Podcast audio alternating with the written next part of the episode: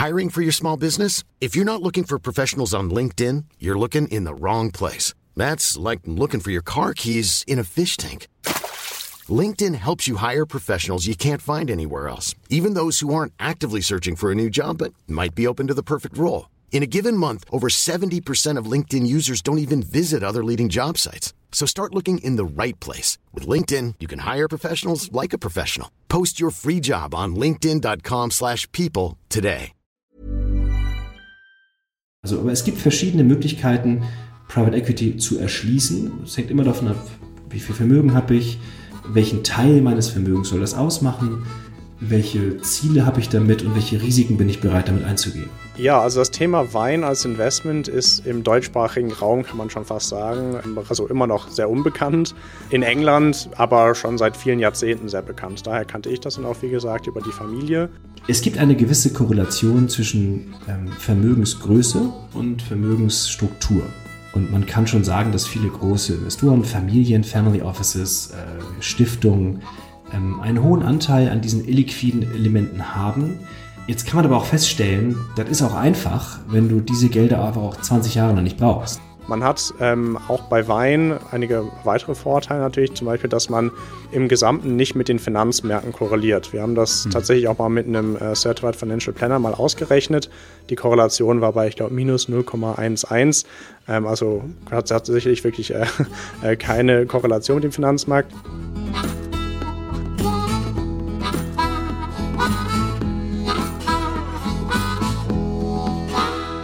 In den letzten Jahren hatte ich immer wieder auch etwas andere Themen aus dem Finanzbereich in meinem Podcast und das zieht sich wie ein roter Faden durch die Geschichte des Finanzrocker Podcasts und hat den einfachen Hintergrund, dass ich nicht so viel Lust habe, immer und immer wieder die gleichen Themen zu besprechen. Vor sieben Jahren habe ich in Folge 47 die Gründer von Trade Republic mit ihrer ersten Trading-App Neon Trading zu Gast gehabt und mit ihnen über die Comdirect Startup Garage und Fintech gesprochen. Vor drei Jahren habe ich in Folge 167 mit Dr. Henrik Hungerhoff von APX über Venture Capital und über Funding-Prozesse gesprochen. Habe also das Thema aus Folge 47 noch ein bisschen größer aufgezogen. Und im vergangenen Jahr habe ich in Folge 216 ein Gespräch mit Katharina Weber vom Trisono Family Office über Family Offices und die Geldanlage vermögender Menschen gesprochen. Und das waren mal wirklich interessante Blicke über den Tellerrand, die erstaunlicherweise auch sehr gute Downloadzahlen hatten. Du hast es wahrscheinlich in diesem Jahr gemerkt, dass die Bandbreite an Themen durch weniger Folgen noch etwas breiter ist, um mich nicht ständig zu wiederholen. Natürlich führt das dann auch dazu, dass nicht alle Folgen alle Hörerinnen und Hörer interessieren, aber mir ist es halt wichtig, dass ich nicht immer das Gleiche mache. Und nun wollte ich für diese Folge wieder zu den etwas anderen Themen zurück und habe überlegt, welche Themen dafür in Frage kommen und ob ich nicht diese erfolgreichen alten Folgen noch etwas vertiefen kann. Und das Ergebnis ist nun eine Doppelfolge geworden, in der ich mich mit zwei Anlageklassen beschäftige, in die Vermögende unter anderem über Family Offices investieren. Im Detail ist das einerseits Private Equity, da gehört Venture Capital ja als Teilbereich dazu, wie ich in dieser Folge gelernt habe, und andererseits Wein, also zwei Assets, die dir wahrscheinlich nicht viel sagen werden. Und damit heiße ich dich herzlich willkommen zu einer neuen und speziellen Folge im Finanzrocker Podcast. Mein Name ist Daniel Kort und ich habe heute Julian Zornig von Astoris und Tristan Berghaus von Berghaus und Zieh zu Gast. Mit beiden schaue ich über den Tellerrand und in Anlageklassen, die bisher im Finanzrocker Podcast nur ganz am Rande erwähnt wurden. Julian Zornig erzählt von seinem Karrierestart mit Hedgefonds, wie er zum Private Equity Bereich kam und warum Vermögende auf dieses Asset in ihrer Asset-Allokation verstärkt setzen. Darüber hinaus sprechen wir über hohe Einstiegshürden, die möglichen Renditen, die Kosten, aber auch über den Einfluss von Zinswende und Inflation auf diesen Bereich. Und am Ende des Gesprächs bin ich dann selbst von einigen interessanten Aussagen von Julian Zornig überrascht worden. Vor allem seine persönliche Asset-Allokation war komplett anders als ich gedacht habe. Im zweiten Gespräch erzählt Tristan Berghaus, wie er sich schon in jungen Jahren mit Weininvestments beschäftigt hat, warum sich die Anlageklasse als Beimischung auch bei kleineren Vermögen lohnen kann und worauf man bei solchen Investments achten sollte. Auch hier spielen Family Offices eine Rolle, denn Weininvestments sind dort jetzt im Blickfeld. Vorher spielte diese Assetklasse in erster Linie in England eine größere Rolle. Tristan hat jetzt vor zwei Jahren sein Unternehmen mit seinem Mitgründer ins Leben gerufen und vermarktet Wein jetzt tatsächlich als Anlageklasse. Ja, herausgekommen sind zwei wirklich kurzweilige und abwechslungsreiche Interviews, die du nicht auf einmal hören solltest, sondern in Etappen, denn mit einer Lauflänge von über zwei Stunden ist diese Episode ziemlich lang geworden. Und das zweite Interview mit Tristan über Wein startet übrigens ungefähr bei einer Stunde 15. So, jetzt aber genug der Vorrede. Gehen wir gleich ab zum ersten Interview mit Julian Zornig. Auf geht's! Meine Leitung geht heute nach Hamburg zu Julian Zornig. Er ist Managing Partner bei Astorius, einem der führenden Anbieter von Private Equity Investitionen. Und im Gespräch wollen wir etwas Licht ins Dunkel bringen, denn die Anlageklasse ist in erster Linie für Menschen mit größeren Vermögen geeignet. Über das Warum wollen wir heute sprechen, aber erstmal herzlich willkommen im Finanzrocker Podcast, Herr Zornig. Schön, dass Sie da sind. Vielen Dank für die Einladung. Ja, Sie sind ja seit 20 Jahren in der Finanzwelt aktiv, wie ich gesehen habe. Angefangen haben Sie 2004 bei der Bärenberg Bank mit Hedgefonds-Aktivitäten und Sie waren ja sogar bis mitten in die Finanzkrise dafür zuständig. Was waren das denn für Zeiten so jetzt im Rückblick? Andere auf alle Fälle. ähm, nein, es war natürlich nach dieser Korrekturphase, die sich ja bis 2003 zog, habe ich äh, als Berufseinsteiger letztlich diese erste Welle, diese Bonanza mitgenommen, die man dann so hatte von 2003 bis zur Finanzkrise 2008. Ja. Und ähm, das war insofern psychologisch irgendwie ganz spannend, in so einen Markt reinzugehen, der zwar zu Beginn noch atmosphärisch geprägt war durch die Schwierigkeiten, die sich aus dieser Korrektur der neue Marktphase ergeben haben, mhm. aber dann jahrelang ja irgendwie nur so ein, wie man immer sagt, so einen säkularen Trend nach oben mit sich brachte und habe dann dieses Thema für mich da entdeckt, die nicht traditionellen Anlagen zu begleiten. Und das war damals eben über die Hedgefonds ähm, sag mal, Welt äh, irgendwie so der erste Schritt, den unsere Szene der deutschen Privatbanken da so gemacht hat. Komischerweise äh, eher über die Hedgefonds, was ja eine ungleich komplexere Anlageform ist als Private Equity. Mhm. Und dieses, äh, sag mal, der Vertrauensaufbau, der ging dann gut bis zur mal, Finanzkrise 2008 und danach gab es dann noch so eine gewisse atmosphärische Störung. ähm, deswegen haben viele ihre Aktivitäten dort auch wieder eingestellt. Ja, wobei es gab ja mit äh, Skeon Capital und Michael Burry auch jemanden, der mit seinem Hedgefonds richtig gelegen hat, ne? Ja, nicht nur der. Ich war sogar direkt auch investiert bei Mr. Paulson, der ja auch einen reinen Fonds, wirklich einen, einen, einen quasi singulären Themenfonds aufgelegt hat, der nur aus der Wette gegen diesen Immobilienmarkt bestand. Ja. Ähm, also insofern äh, kann ich zumindest glücklich zurückgucken, dass wir diese Position im Portfolio hatten. Es ist aber so, dass die anderen Positionen dann doch auch echt enttäuscht haben. Ähm, aber klar, es gab natürlich damals schon Unkenrufer, was diesen sagen wir, Subprime Credit Markt betrifft. Es gab genauso auch Unkenrufe, was diese Madoff-Fonds und so betrifft. Mhm. Also die Welt, ähm, äh, die war schon gespickt mit vielen klugen Leuten. Aber das Problem ist immer, wenn sie grundsätzlich als sag mal, risikoadjustierter Manager auftreten und irgendwie Long Short machen und theoretisch in beiden Richtungen Geld verdienen können, aber der Markt immer nur nach oben geht, dann neigen halt die meisten dazu, dann einfach auch mit dem Markt mitzugehen, weil auf der Short-Seite war da nicht viel zu holen und als dann die Korrektur kam, waren sie irgendwie alle auf dem falschen Fuß erwischt worden, weil sie doch ziemlich stark long-biased waren und da waren dann viele Investoren zu Recht auch ein bisschen enttäuscht, dass gerade dann, wenn man sich eine gewisse Stabilisierung des Portfolios von den Leuten erhofft hat, die Ergebnisse dann eher auch mit nach unten gingen. Hm. Ja, spannend. Das können wir gleich nochmal vertiefen, weil wir hatten jetzt ja auch ähm, viele Jahre, wo es nur nach oben ging. Und das hat sich ja jetzt auch so ein bisschen geändert. Und das hat ja auch einen direkten Einfluss auf Private Equity gehabt. Aber äh, wie sind Sie denn nach den Hedgefonds-Zeiten auf Private Equity gekommen? Es ist ja thematisch eigentlich keine unlogische Ergänzung. Das ist ja auch quasi ein nicht etabliertes Instrument der Vermögensallokation gewesen. Und ähm, ich habe für mich damals entschieden, dass ich dieser Anlageklasse eigentlich mehr zutraue für die kommenden 20, 30 Jahre. Mhm. Und äh, ich bin dann zu einer Firma gewechselt in Zürich, die beides bedient hat, also Hedgefonds und Private Equity. Und ähm, habe mich dann aber dann für den dann nächsten äh, boah, mal Karriereschritt dann mit Astorius für die Reihenform dieser Private Equity Begleitung entschieden, ähm, weil ich aus meiner Erfahrung heraus zumindest festgestellt habe, dass ich dort die stabilsten und besten langfristigen Erträge für unsere Kunden erwarte. Mhm. Und Sie machen das ja jetzt auch schon seit zehn Jahren, ne? Elf sogar. Gründung 2012. Äh, rückblickend irgendwie auch ein ziemlich ungewöhnliches Gründungsdatum, weil man sich vorstellen kann, dass 2012, das war ja noch nicht so wahnsinnig lange nach der Finanzkrise. Also ja. das Nachbeben war noch so ein bisschen spürbar. Und in Deutschland war die Struktur eines geschlossenen Fonds nicht unbedingt die beliebteste Form der Kapitalanlage. Hm. Was nicht so sehr was damit zu tun hat, dass Private Equity mich enttäuscht hätte, sondern dass in diesen Manteln viele Sachen verkauft wurden, die wirklich schwer enttäuschend waren. Also Stichwort Schiffe und Stichwort Totalverluste und so. Ähm, das heißt, wir haben uns damals rückblickend wahrscheinlich sehr sagen wir, romantisiert, idealistisch äh, auf den Markt gestellt und waren wirklich überzeugt davon, dass Private Equity wichtig ist.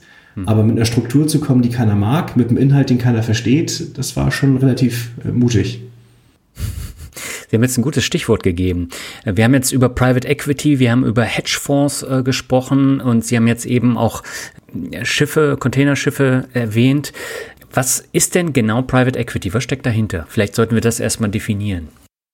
Naja, für jemanden, der sich damit nicht auskennt, kann man wahrscheinlich vereinfacht sagen, es handelt sich eigentlich um die älteste Anlageform, die die Menschheit sich so ausgedacht hat. Mhm. Und zwar die Beteiligung an privaten unternehmerischen Tätigkeiten. Das heißt, äh, Unternehmungen, die nicht an der Börse gelistet sind und zu denen man letztlich über keinen organisierten Handel Zugang bekommt. Das heißt, 99,9 Prozent der Unternehmen, die da draußen so rumschwirren, also vom Friseur äh, bis zum Maschinenbauer, sind ja gar nicht an der Börse gelistet. Ja, das heißt, die sind vielleicht sogar eine AG, aber deren Anteile kann man nicht irgendwie organisiert erwerben.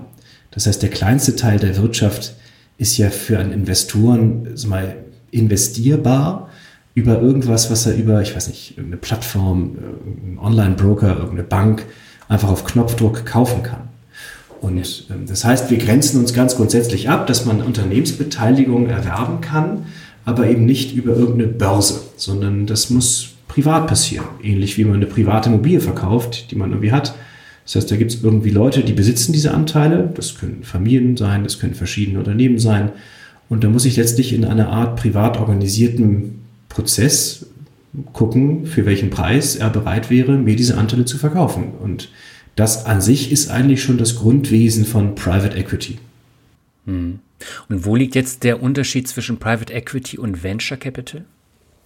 Private Equity ist ja der Überbegriff über diese Anteile. Und diese Anteile Unternehmen, die halt, wie gesagt, nicht an der Börse sind, ähm, die können ja in unterschiedlichen Evolutionsstufen sein. Das heißt, Venture Capital ist eine Unterform des Private Equity, wo es aber in der Regel darum geht, gegründete Unternehmen oder Unternehmen, die in der Gründung sind, zu erwerben. Also die mhm. noch keinen richtigen unternehmerischen Nachweis haben, ob das, was sie davor haben, wirklich funktioniert und wo man entsprechend noch relativ günstig Anteile kaufen kann, in der Regel.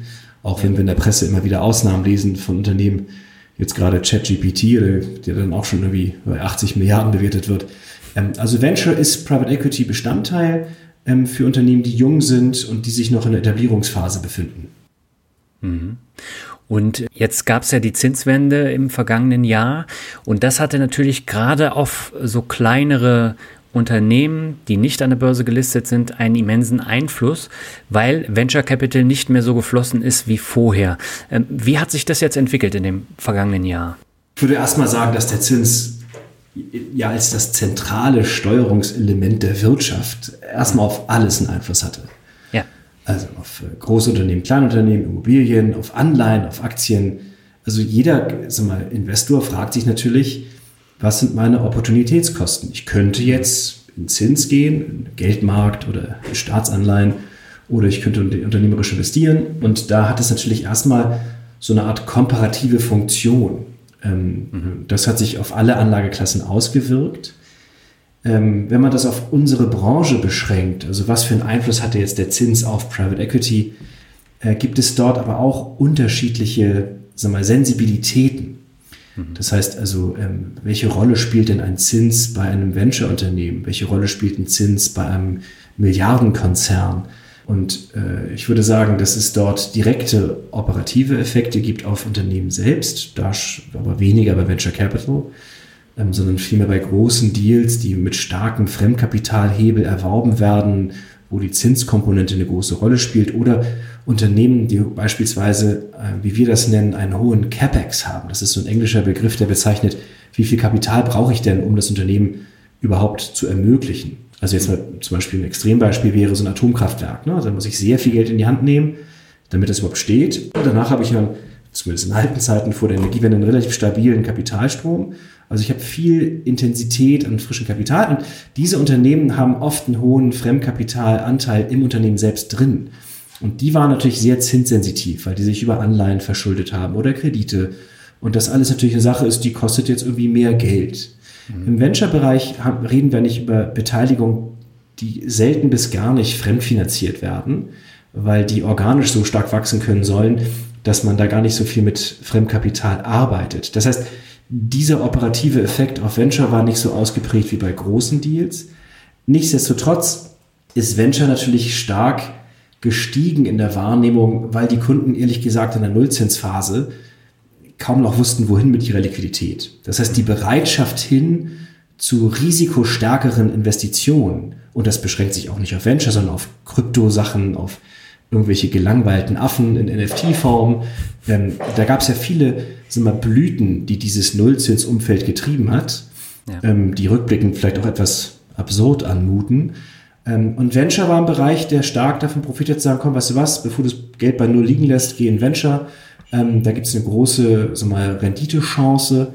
Ähm, und diese Begeisterung, also die, die, die Bereitschaft, so äh, risikointensiv zu investieren, die hat sich natürlich jetzt in den letzten 12 bis 18 Monaten eingetrübt, ja, wegen Ukraine-Krieg, wegen Inflation, wegen Zins. Und an diesem Ende des Marktes äh, gelingt es den Fondsmanagern nicht mehr so wie vor zwei, drei Jahren noch, diese sehr hohen Kapitalströme zu sich zu locken. Mhm. Und welchen Einfluss hat es jetzt auf Astorius konkret gehabt? Sie ähm, haben ja einen Fonds und ähm, beschäftigen sich da mit Private Equity Investitionen. Was hat sich bei Ihnen jetzt geändert konkret in den letzten Monaten? Naja, wir, also auch wir stellen fest, dass unsere mal, treuen Kunden, die wir hier seit zehn Jahren betreuen, hm. ähm, sich natürlich auch Gedanken machen über das, was da am Markt draußen passiert. Und die sind ja auch nicht nur bei uns investiert, die haben vielleicht auch Immobilienprojekte gemacht, die gerade etwas schwieriger laufen. Äh, die haben vielleicht auch gesagt, komm, ich kann mal Geld auch wieder mal im Zins parken und mal ein halbes Jahr zuschauen. Das heißt, auch für uns ist die Mobilisierung von Neugeldern äh, in diesem Jahr nicht so einfach gewesen, wie das noch vor zwei, drei Jahren der Fall war. Mhm. Also das merken wir. Wir haben uns allerdings von dem, wie wir investieren, eigentlich von vornherein auf einen Teil des Marktes fokussiert, der eine gewisse Resilienz mit sich bringt. Weil mhm. eine Sache, die ganz spannend ist, ähm, die, mit der ich mich zum Beispiel viel mit der Presse beschäftige, ist die Ausdifferenzierung des Marktes. Also wir haben bei Aktien zum Beispiel die Situation, dass eigentlich jeder Kunde weiß, es gibt halt nicht die Aktie. Es gibt Aktien im DAX und im S-DAX und es gibt Tech-Aktien und es gibt große und kleine und Asien, Europa. Das heißt, die wissen, man kann nicht von der Aktie sprechen. Mhm. Und man muss sich immer fragen, mit welchem Aktienmarkt, mit welcher Region, mit welcher Industrie fühle ich mich wohl und was interessiert mich. Das gleiche ist bei Immobilien der Fall. Da weiß auch jeder, es gibt Wohnimmobilien und Gewerbe und Büro und es gibt es in A und B und C Lagen. Ähm, bei Private Equity sind wir aber noch in einem relativ jungen Stadium der öffentlichen Wahrnehmung, wo immer sehr verkürzt versucht wird zu sagen, Private Equity ist Punkt, Punkt, Punkt. Mhm. Und das ist natürlich so mal schwierig, weil auch bei uns gibt es junge Unternehmen, äh, etablierte Unternehmen, Milliardenkonzerne, kleinere Deals. Und wir haben uns immer bewusst entschieden für das Segment, von dem wir, wie gesagt, wegen der vermuteten Resilienz hauptsächlich investieren. Und das sind die kleineren, aber etablierten Unternehmen. Das heißt Unternehmen, die im Schnitt bei uns die kosten im Unternehmenswert, also in der, in der Gesamtbeteiligung, ungefähr 50 Millionen Euro. Das mhm. ist eine Menge Geld, aber das ist jetzt im Kontext nicht wahnsinnig viel. Und ähm, dort reden wir also über Unternehmensbeteiligungen, die teilweise 100 Jahre alt sind aber die natürlich noch nicht so groß sind, dass die schon mal eine große Strategieberatung hatten, dass da schon 20 äh, promovierte Experten die Zulieferketten aufgeräumt haben. Also wir reden über Unternehmen, die zwar was Tolles können, die immer schon Geld verdienen, aber die operativ noch imperfekt sind. Und das heißt, unsere Renditequelle ist weniger, wie viel Fremdkapital kann ich da reinknallen, sondern vielmehr, kann ich operativ was bewegen. Und das lange Antwort auf eine kurze Frage, aber äh, stellen wir jetzt auch fest, dass äh, diese Unternehmen eben nicht so zinssensitiv sind. Die sind nicht wahnsinnig teuer, da fließt sehr wenig Geld rein. Die Bewertungen sind nicht so hoch wie bei den Large Caps. Die Finanzierungen sind nur halb so hoch wie bei den Large Caps. So, und deswegen, ja, wir sehen einen Zinseffekt, aber im Vergleich zum Gesamtmarkt, was man der Presse so entnehmen kann, Private Equity irgendwie bricht zusammen, ist das doch sehr, sehr, sehr homöopathisch. Jetzt wird mich da natürlich interessieren, Sie haben gesagt, Sie haben Unternehmen mit einer hohen Resilienz. Das heißt, Sie haben jetzt zum Beispiel keine Fintech-Unternehmen da drin, weil die sind ja nicht so resilient auf die Veränderung. Man muss fairerweise sagen, es gibt auch bereits im Fintech äh, einige Unternehmen, die sich etabliert haben. Hm. So die Frage, wie man das dann so ein bisschen auch trennt. Ähm, also es gibt manche Unternehmen, die bereits Geld verdienen, die man wahrscheinlich von ihrer Historie und sag mal, ihrer taktischen Provenienz als Fintech bezeichnen würde, die bei uns theoretisch Bestandteil sein könnten. Aber die Fintech-Branche an sich tatsächlich hat so mal Schwierigkeiten. Ich würde allerdings sagen, eigentlich haben alle sag mal, Venture-Unternehmen, die ähm, B2C-Modelle haben, also die Direktkundengeschäft haben, ähm, Schwierigkeiten in den letzten 12 bis 18 Monaten gehabt. Ähm, weil natürlich das Zutrauen von Investoren, jetzt da noch frisches Geld reinzustecken, wenn die doch schon vorher sag mal, starke Verluste geschrieben haben, als noch die Sonne schien und Freibier floss, will man da jetzt noch gutes Geld hinterher stecken. Mhm. Und äh, da ist im Zuge der Inflation, der Unklarheit über die Konsumentenbegeisterung, also wie viel Geld ist disponibel, wie laufen Gehaltsrunden, da waren viele Modelle natürlich echt irgendwie in, der Problemzone. Und ich kenne fast keinen, der da gerne reingehen würde. Es sei denn, die Unternehmen akzeptieren halt eine starke Abwertung im Vergleich zur letzten Finanzierungsrunde. Und das wiederum wollen natürlich weder die Unternehmen selbst noch die Investoren, die ja für sehr hohe Preise noch 21 in die Dinger reingegangen sind. Insofern, da ist es tatsächlich wirklich eine ziemlich harte Phase. Das heißt, welche Branchen haben Sie denn überwiegend in Ihrem Fonds drin? Wir neigen dazu, in Unternehmen zu gehen, die, die wir immer so als Asset-Light-Unternehmen bezeichnen. Das heißt, die keine hohe Kapitalintensität haben. Das sind sowas wie Business Services, Dienstleistungen, IT, Software, ein ähm, paar Healthcare-Deals. Das macht ungefähr zwei Drittel unseres Portfolios aus. Okay. Ich habe im vergangenen Jahr so eine spezielle Folge über Family Offices und deren Anlagestrategien gemacht und dort spielten ja Venture-Fonds eine große Rolle. Und das ist auch eine Ihrer Hauptzielgruppen als Kunden, oder? Das stimmt. Hm. Wie sehen äh, Ihre Zielgruppen allgemein aus? Also sind das institutionelle Anleger, Family Offices oder wie kann ich mir das vorstellen? Naja, wir haben eigentlich den Zielkunden, also mal juristisch gesprochen, des sogenannten semi-professionellen Investoren. Das ist so ein Terminus, der wird vielen nicht sagen. Ähm, es gab 2011 mal von der EU-Kommission den Versuch, die Behandlung dieser Produkte von Private Equity in Europa zu harmonisieren. Ja. ja, um diesen Wildwuchs zu vermeiden. In, in, Spanien kannst du es so machen, in England so. Das heißt, es gab eine Direktive, die sich unter dem Akronym versteckt AIFM. Das steht für Alternative Investment Fund Management. Und das heißt, es gab diese, mal, diesen Rechtsrahmen, der in Europa erfunden wurde mhm. und der dann in jedem europäischen Teilnahmeland individuell ratifiziert wurde. Für Deutschland hieß das, okay, wer darf das verkaufen, wer darf es kaufen. Und auf der Käuferseite wurde eben gesagt, es gibt Retail, das ist alles von, von 1 Euro aufwärts bis eben 200.000. Ab dieser Zeichnungssumme kann man einen Kunden als sogenannten semi-professionellen Kunden bezeichnen, aufgrund der vermuteten Vorerfahrung, der Investitionsgröße. Und dann gibt es über uns wiederum den Bereich der Institution, also der professionellen Investoren. Und unterscheiden tut sich das dadurch, dass man natürlich sagt, derjenige, der wirklich sehr viel investiert und der sehr professionell ist, der gibt natürlich gewisse Haftungsmechanismen ab, weil der sich nicht hinstellen kann und sagen kann, lieber Richter, ich habe das nie verstanden, was die mir da für 100 Millionen verkauft haben. Und ähm, wir hatten den Eindruck, und der hat sich bis heute bestätigt, dass der Markt für Institutionen, der ist versorgt. Es gibt sehr viele Anbieter, es gibt einen sichtbaren Kreis von Potenzialinvestoren in Deutschland. Und als es dann dieser Branche immer besser ging, wurden unsere Kunden sehr stiefmütterlich behandelt. Weil natürlich die großen Anbieter, die hatten gar keine Lust darauf, irgendwie zu Kleinkunden zu fahren, sich dort in Beratungsgespräche zu begeben. Das heißt, wir haben da versucht, diese Lücke oberhalb des Retails und unterhalb der institutionellen Vertriebe zu füllen. Und wir waren da ziemlich lange, ziemlich alleine. Also okay. das war schon spannend, weil das natürlich von der Fallzahl ganz anders ist. Da reden wir halt über Tausende von Potenzialkunden allein in Deutschland. Und äh, mittlerweile haben sich da eine Menge auch in den Markt reingetraut. Aber das war unser Ziel. Wir möchten gerne den privaten Investoren die Möglichkeit geben, eine professionelle Dienstleistung zu bekommen und nicht mit, böse gesagt, mit irgendwelchen mal, einfachen Bankprodukten abgespiesen zu werden. So. Und das ist der Kunde, um den wir uns bis heute kümmern und auf den wir uns auch ausschließlich fokussieren seitdem. Mhm. Das heißt, ab welcher Summe ist es sinnvoll, in Wagniskapital zu investieren?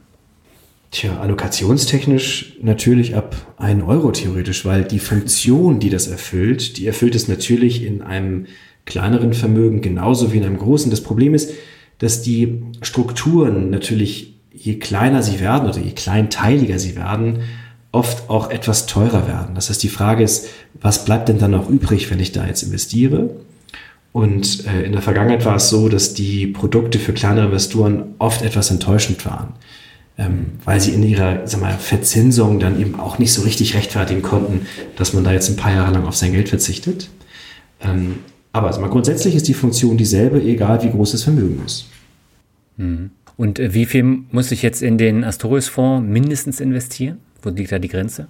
Die Grenze ist, wie gesagt, juristisch vorgegeben, dass der Kunde bei uns eine sogenannte Zeichnungsverpflichtung von mindestens 200.000 Euro unterschreiben muss. Mhm. Und ähm, diese Verpflichtung, die wird von uns dann über einen Zeitraum von vier bis fünf Jahren schrittweise aktiviert. Also wir rufen dann immer in so 10% Schritten ab, je nachdem, wie schnell der Investitionsfortschritt unserer Programme ist. Das ist für viele Kunden verwirrend, weil die kennen geschossene Fonds aus der Immobilienwelt, Windräder, Solarfelder und die kennen das halt, wenn ich irgendeine Summe zeichne, dann wird die auch bei Vertragsabschluss zu 100 Prozent abgerufen. Hm. Und dann wird das da irgendwie gehalten, das Objekt, und das spuckt irgendwie eine Miete aus oder irgendeinen Ertrag. Und nach Ablauf dieser Fondzeit von zehn Jahren wird das irgendwie wieder verkauft. Und erst dann bekomme ich halt meine Substanz zurück. Hm. Und ähm, das ist äh, ein ganz anderer Mechanismus als im Private Equity, wo äh, grundsätzlich immer nur Einzahlungsverpflichtungen unterschrieben werden und dann wird sich in einer definierten Phase eben äh, darüber Gedanken gemacht, welche Unternehmen kann ich erwerben, welche passen zu mir, welche passen zur Strategie, was kann ich da verarbeiten. Und das führt im Schnitt dazu, dass nur 20 Prozent der Gelder, die man da so zugesagt hat, pro Jahr auch wirklich investiert werden. Und dieser Treppenaufbau, den muss man vielen mechanisch erklären. Wenn denn dann diese Investitionsphase nach typischerweise fünf Jahren beendet ist, dann werden diese Beteiligungen, die gekauft wurden, auch schrittweise verkauft. Also ich bekomme auch eben nach fünf Jahren meine Substanz auch wieder. Hm. Und das ist etwas, was äh, im Vergleich zu anderen geschlossenen Fonds eben anders funktioniert. Hm. Aber als Privatanleger, Sie haben es eben schon gesagt, es gibt da natürlich Möglichkeiten, dass ich jetzt beispielsweise auch in Startups investiere und da Anteile erwerben kann, aber das sind meistens ja ähm, auch Unternehmen, die dann pleite gehen beziehungsweise äh, da kann ich dann 100 Euro Schritten dann rein investieren. Das bringt am Ende nicht so viel. Ansonsten habe ich als Privatanleger nicht so viele Möglichkeiten. Also ich kann beispielsweise in Private Equity ETF investieren. Dieser ETF äh, besteht aber dann aus großen äh, Private Equity Gesellschaften wie KKR und Co. Und äh, das ist ja dann auch nicht wirklich Private Equity, sondern das ist ja das Unternehmen, aber nicht ähm, die Unternehmen, die das Unternehmen gekauft hat, oder? Nein, genau. Also wenn man sich, also wenn wir unterstellen, jetzt äh, einer ihrer Zuhörer hat für sich das Gefühl entwickelt, Private Equity ist eine tolle Sache, mhm. dann ähm, eröffnen sich jetzt verschiedene Möglichkeiten. Die erste zum Beispiel ist, eine Aktie zu kaufen. Es gibt tatsächlich an der Börse Aktien, die Private Equity in irgendeiner Form abdecken. Meistens sind es Aktien von Unternehmen, die selber Private Equity als Fondsmanager eben machen. Das heißt KKR oder EQT oder jetzt, wie, jetzt haben wir gerade gehört, dass CVC sein IPO zurückgezogen hat. Dort erwirbt man aber typischerweise nur den Zahlungsstrom, den die aus ihren Fonds letztlich an Grundgebühr generieren, manchmal ein bisschen auch Performance-Fee, aber da habe ich letztlich kein richtiges Private Equity Portfolio drin. Mhm. Ähm, es gibt aber auch Aktien, die auf ein Portfolio lauten, zum Beispiel von der DBAG. Ähm, das heißt, da kann man sich beteiligen, hat eine Aktie und darunter liegt tatsächlich auch ein Beteiligungsportfolio. Das Problem bei der Aktie ist allerdings, dass die schwankt natürlich mit dem Aktienmarkt genauso mit wie alle anderen Aktien. Ja. Ähm, man kann feststellen sogar, dass viele Private Equity Aktien in fallenden Märkten sogar noch ein höheres Market Better haben als die anderen, weil da immer so ein gewisser Unsicherheitsfaktor enthalten ist. Das heißt, das, was ich eigentlich mit Private Equity vermeiden möchte, ja, diese Korrelation und diese Kopplung an die allgemeinen Märkte, erkaufe ich mir dann eben trotzdem. Insofern sage ich mal, wenn du das machen möchtest, dann mach es lieber richtig. Und richtig würde bedeuten, entweder direkt, klar, Sie können sich ja als Privatperson bei dem Startup, ich weiß nicht, Ihres Schwiegersohns beteiligen in Berlin mit, ich weiß nicht, äh, ein paar tausend Euro. Ähm, da sind Sie Gesellschafter. Das geht. Das sind aber normalerweise Investitionen, die stark autobiografisch geprägt sind, ähm, die sich typischerweise keiner richtigen sag mal, Analyse unterworfen haben, wie man das machen würde und die dann, wie Sie richtig sagen, in der Regel zu Verlusten führen. Also man kann messen, dass circa 60 Prozent der Venture Deals irgendwie Geld verlieren. Nicht alles, aber das ist schwierig. Ja, das heißt, man muss schon Glück haben und auf das eine Ding setzen, das sich so stark vervielfältigt hat, dass es dann eben den gewünschten Ertrag bringt. Und was viele unterschätzen ist, dass die direkte Gesellschafterfunktion eben auch Arbeit mit sich bringt. Sie sind dann eben auch wirklich Gesellschafter mit allen Rechten und Pflichten. Und die Kunden, die wir hier betreuen, das Letzte, was die wollen, ist, dass wir den Arbeit verursachen. Weil die haben dann schon einen Job und die haben eine Familie und die haben ein Ehrenamt. Und die sagen einfach, ich möchte das ja haben, aber ich möchte es nicht, dass es mich jeden zweiten Sonntag irgendwie die Lektüre eines Leitsordners kostet. Hm. So, und dann wie die dritte Variante, in Fonds zu gehen. Direkt selber, also an uns vorbei. Das Problem da ist wiederum, dass die Fonds normalerweise ziemlich hohe Mindestanlageanforderungen haben, die die meisten Kunden nicht erfüllen können, von ein oder fünf oder zehn Millionen Euro und ähm, man dann eben auch keine richtige Streuung hat. Also, aber es gibt verschiedene Möglichkeiten, Private Equity zu erschließen. Es hängt immer davon ab, wie viel Vermögen habe ich, welchen Teil meines Vermögens soll das ausmachen, welche Ziele habe ich damit und welche Risiken bin ich bereit damit einzugehen. Mhm. Und ich habe natürlich dann auch die Kosten, weil wenn ich mich nicht selber damit äh, beschäftigen möchte, mit so einem komplexen Anlagevehikel, dann muss ich ja jemanden beauftragen und das kostet in der Regel dann auch ordentlich Geld, oder? Ja, jede Instanz, die sie da betreut, wird dafür natürlich irgendwas verdienen wollen. Die ähm, Gebühren sind allgemein schon stark zurückgegangen im Vergleich zu der Welt der geschlossenen Fonds, die man noch vor der Finanzkrise kannte. Also das, was man noch so an Weichkosten erinnert, an Vertriebskosten, das ist alles eigentlich, also mir sind kaum noch Häuser bekannt, die auch nur annähernd die äh, alten Gebührenstrukturen haben. Aber es stimmt, sie können nicht verhindern, dass auch ein Haus wie wir für unsere Arbeit letztlich vergütet werden möchte und muss. Mhm. Und ähm, da ist halt tatsächlich dann die Frage, äh, wie transparent sind die Gebühren aufgelistet, äh, welchen Handlungsspielraum gibt sich da ein an seinen Prospekten ähm, und ist mir das das dann irgendwie wert, dass ich diese, diese Scharnierfunktion für mich erschließe, ähm, der Betreuung, der Begleitung, der Analyse, ähm, der steuerlichen Behandlung, äh, des Berichtswesens. Und ähm, natürlich würde ein Haus wie unseres immer sagen, dass sich das rechnet und lohnt. aber wir führen die Diskussion mit vielen Investoren auch eigentlich immer wieder aufs Neue.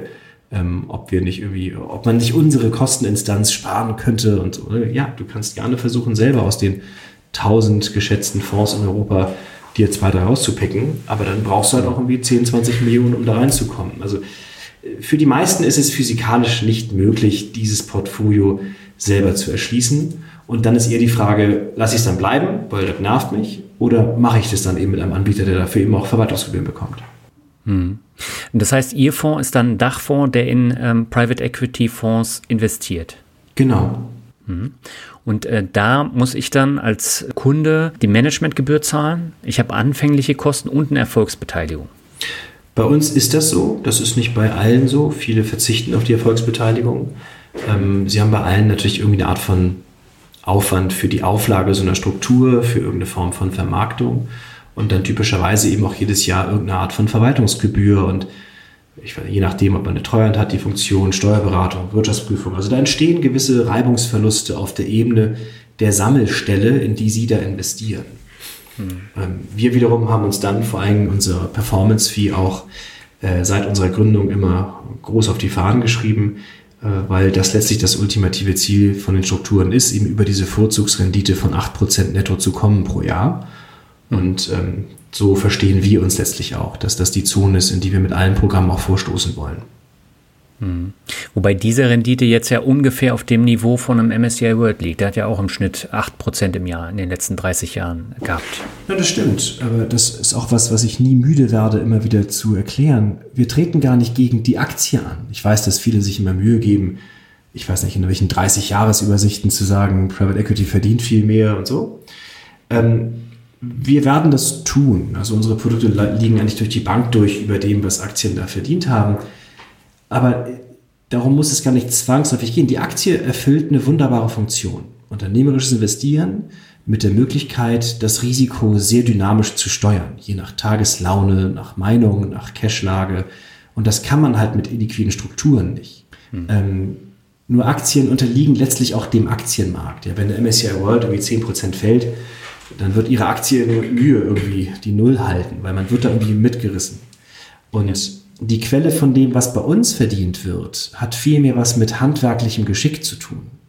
Also mit der Fähigkeit, in diesen, wie gesagt, operativ imperfekten Unternehmen gewisse Dinge auch zu beeinflussen. Und äh, wenn Sie also ein Unternehmen haben, das, ich weiß nicht, seit 60 Jahren irgendein Produkt herstellt, das Geld verdient, das Marge macht, das vielleicht sogar eine gute Stellung im Markt hat, aber Sie haben eine sehr komplexe Gesellschafterstruktur von, ich weiß nicht, 36 äh, Kindern, Enkeln und äh, Stiefkindern, die sich eigentlich seit zehn Jahren noch streiten, weil zwei wollen Chef werden und zehn wollen nur Dividenden und sie haben vielleicht eine Zulieferkette, die ungeschickt gelöst ist. Die haben vor zwei Jahren mal eine Expansion in Frankreich versucht und sind furchtbar auf die Nase gefallen, weil das einfach der falsche Typ war. Und sie, sie sehen aber, sie können dort gewisse Dinge vereinfachen. Wenn sie also eine Mehrheit erwerben, den Gesellschafterkreis aufräumen, das Unternehmen entscheidungsfähiger machen, die äh, Gewinne nicht äh, ausschütten als Dividende an irgendwelche Erben, sondern sagen, nein, die reinvestiere ich jetzt in Digitalisierung und Wachstum, dann können sie dort Mehrwerte generieren, die unabhängig davon entstehen, ob der DAX halt gerade wie plus drei oder minus drei ist. Das heißt, wir sagen einfach alle, wir wollen dir eine Renditequelle anbieten, die eine andere sag mal, Herkunftslogik mit sich bringt. Und das entkoppelt dich letztlich auch dann von diesen, von diesen Tagesaktienständen. So. Und das merken wir tatsächlich, dass die Beteiligung bei uns, wir haben jetzt ungefähr 300 Stück, von denen auch schon 50 verkauft wurden. Und wir können ziemlich genau sagen, was hatten denn die Dinger bei Kauf an Umsatz, an, an Marge, äh, und was hatten Sie bei Verkauf? Also welche operativen Verbesserungen wurden denn dabei geführt? Und die sind bei einer aktuellen Ver 3,7-fachung des eingesetzten Kapitals größtenteils erklärbar mit wirklich organischen Verbesserungsprozessen und nicht mit dem Aktienkurs, der da nebenher gelaufen ist. Hm. Das heißt, die Korrelation zu den Aktienmärkten ist sehr gering bei der Anlageklasse. Ja, die Korrelation statistisch, das ist immer so ein alter Streitpunkt.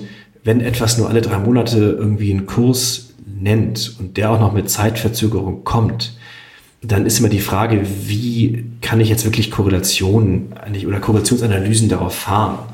Ähm, also es ist halt eine inhaltliche Dekorrelation. Wir sehen das ja bei uns im Portfolio. Wir können vielleicht in einem Markt sein, der äh, äh, allgemein da draußen, wir haben ja die Indizes, also die, die sogenannten Comparables, also in welchem Segment bin ich tätig. Hm. Und wenn ein irgendwie äh, MSCI Industrial oder MSCI Tech minus 30 Prozent macht. Und sie haben nur genau in der Industrie ein Unternehmen, das aber parallel dazu Umsatzsteigerung hatte und Margenverbesserung. Ähm, dann sehen wir halt auch, dass diese Beteiligungen in ihrem Wert steigen, auch wenn der Gesamtmarkt fällt.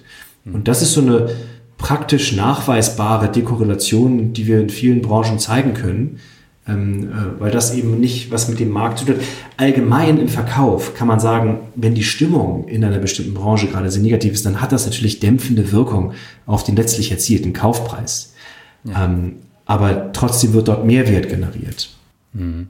Wenn man sich jetzt ein bisschen mit ähm, Portfoliostrukturen auseinandersetzt, dann kommt man ja zwangsläufig auf das Portfolio der Yale-Universität.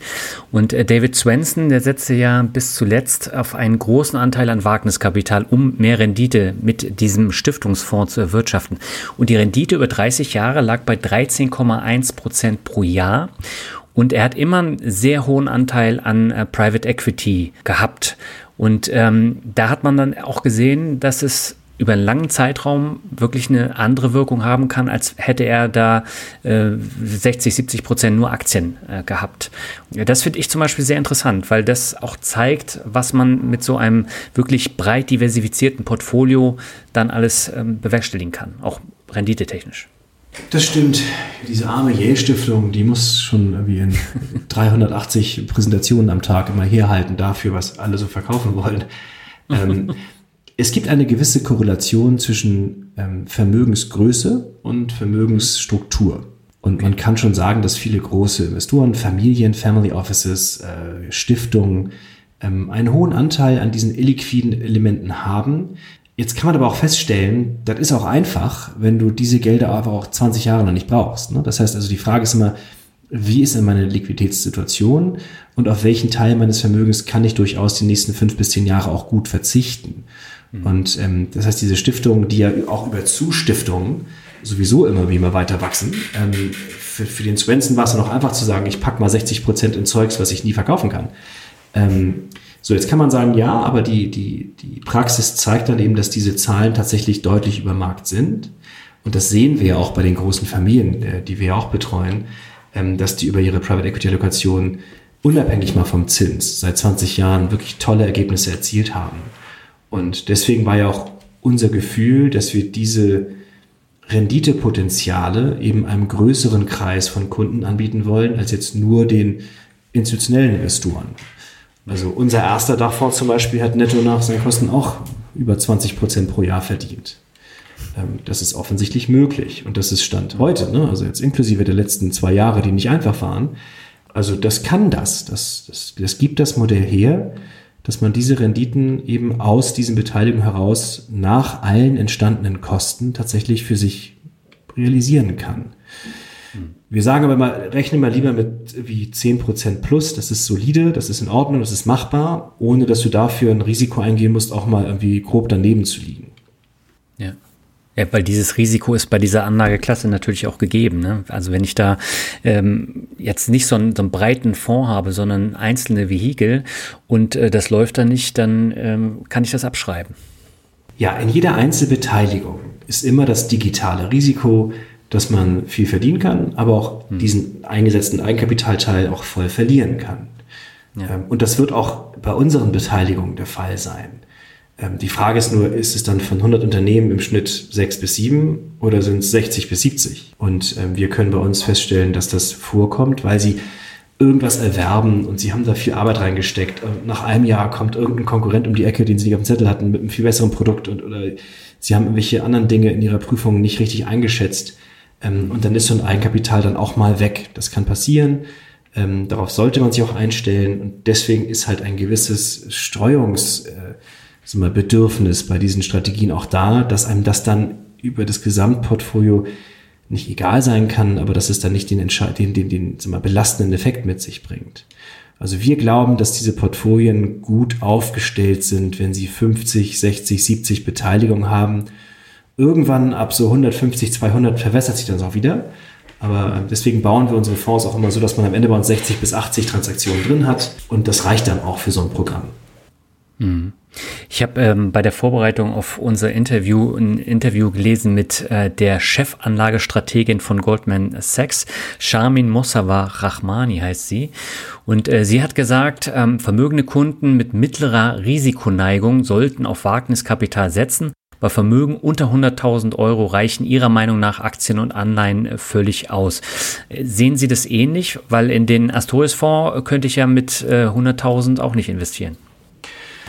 Das stimmt. Ähm, aber das hat nochmal andere sag mal, Gründe, glaube ich. Denn mhm. wenn Sie so ein Kuchendiagramm jetzt mal optimal strukturieren, dann müsste ja in der Theorie eigentlich egal sein, ob Sie vorne irgendwie 100.000 schreiben oder 100 Millionen. Das ist ja letztlich mhm. für die Allokation egal. Die Frage ist nur, wie komme ich da rein? Genau, ans Vehikel. Genau. Und ähm, der Markt eben unterhalb der semi-professionellen Investoren, der ist eben noch also der, der, faktisch liegt er gerade nicht vor. Ne? Also seit der Finanzkrise gibt es ja fast keine klassischen Retail-Fonds mehr, die das abdecken. Jetzt gab es in den letzten Jahren so ein paar Versuche, über Tokens sowas zu machen. Mir ist Alex kein Projekt bekannt, das irgendwie super erfolgreich gewesen wäre. Ähm, es gab immer mal Zertifikatslösungsversuche, die dann aber auch so ein bisschen schwierig wurden. Ähm, jetzt gibt es zur Jahres... Äh, zum Jahreswechsel 2024 ähm, ganz interessant eine Novelle des sogenannten LTIF-Rechts, also dieses European Long-Term Investment Funds, hm. wo versucht wird, ähm, kleinteiligere Investitionen auch als Dachfonds zu ermöglichen. Ähm, da ist, glaube ich, noch nicht ganz raus, wie das effektiv ausgestaltet ist, aber ich höre von vielen Anbietern, dass sie sich gerade damit beschäftigen, ob LTIF vielleicht eine Rechtsstruktur, eine Fondsstruktur sein kann, mit der man diese Retail-Programme wieder revitalisieren könnte. Ähm, da bin ich sehr gespannt, aber man merkt schon die letzten Jahre eine wachsende Begeisterung hin zu kleinteiligeren Investoren. Gerade jetzt, wo es diesen ganzen Private Equity Häusern nicht mehr gelingt, ihre großen Summen von den großen Institutionen zu aktivieren, weil die alle irgendwie Oberkante, Unterlippe dicht sind, Ähm, die müssen aber ihren Aktionären, weil sie unbedingt an die Börse wollten, auch irgendwie eine Geschichte erzählen, wie sie angeblich weiter 20 Prozent pro Jahr wachsen.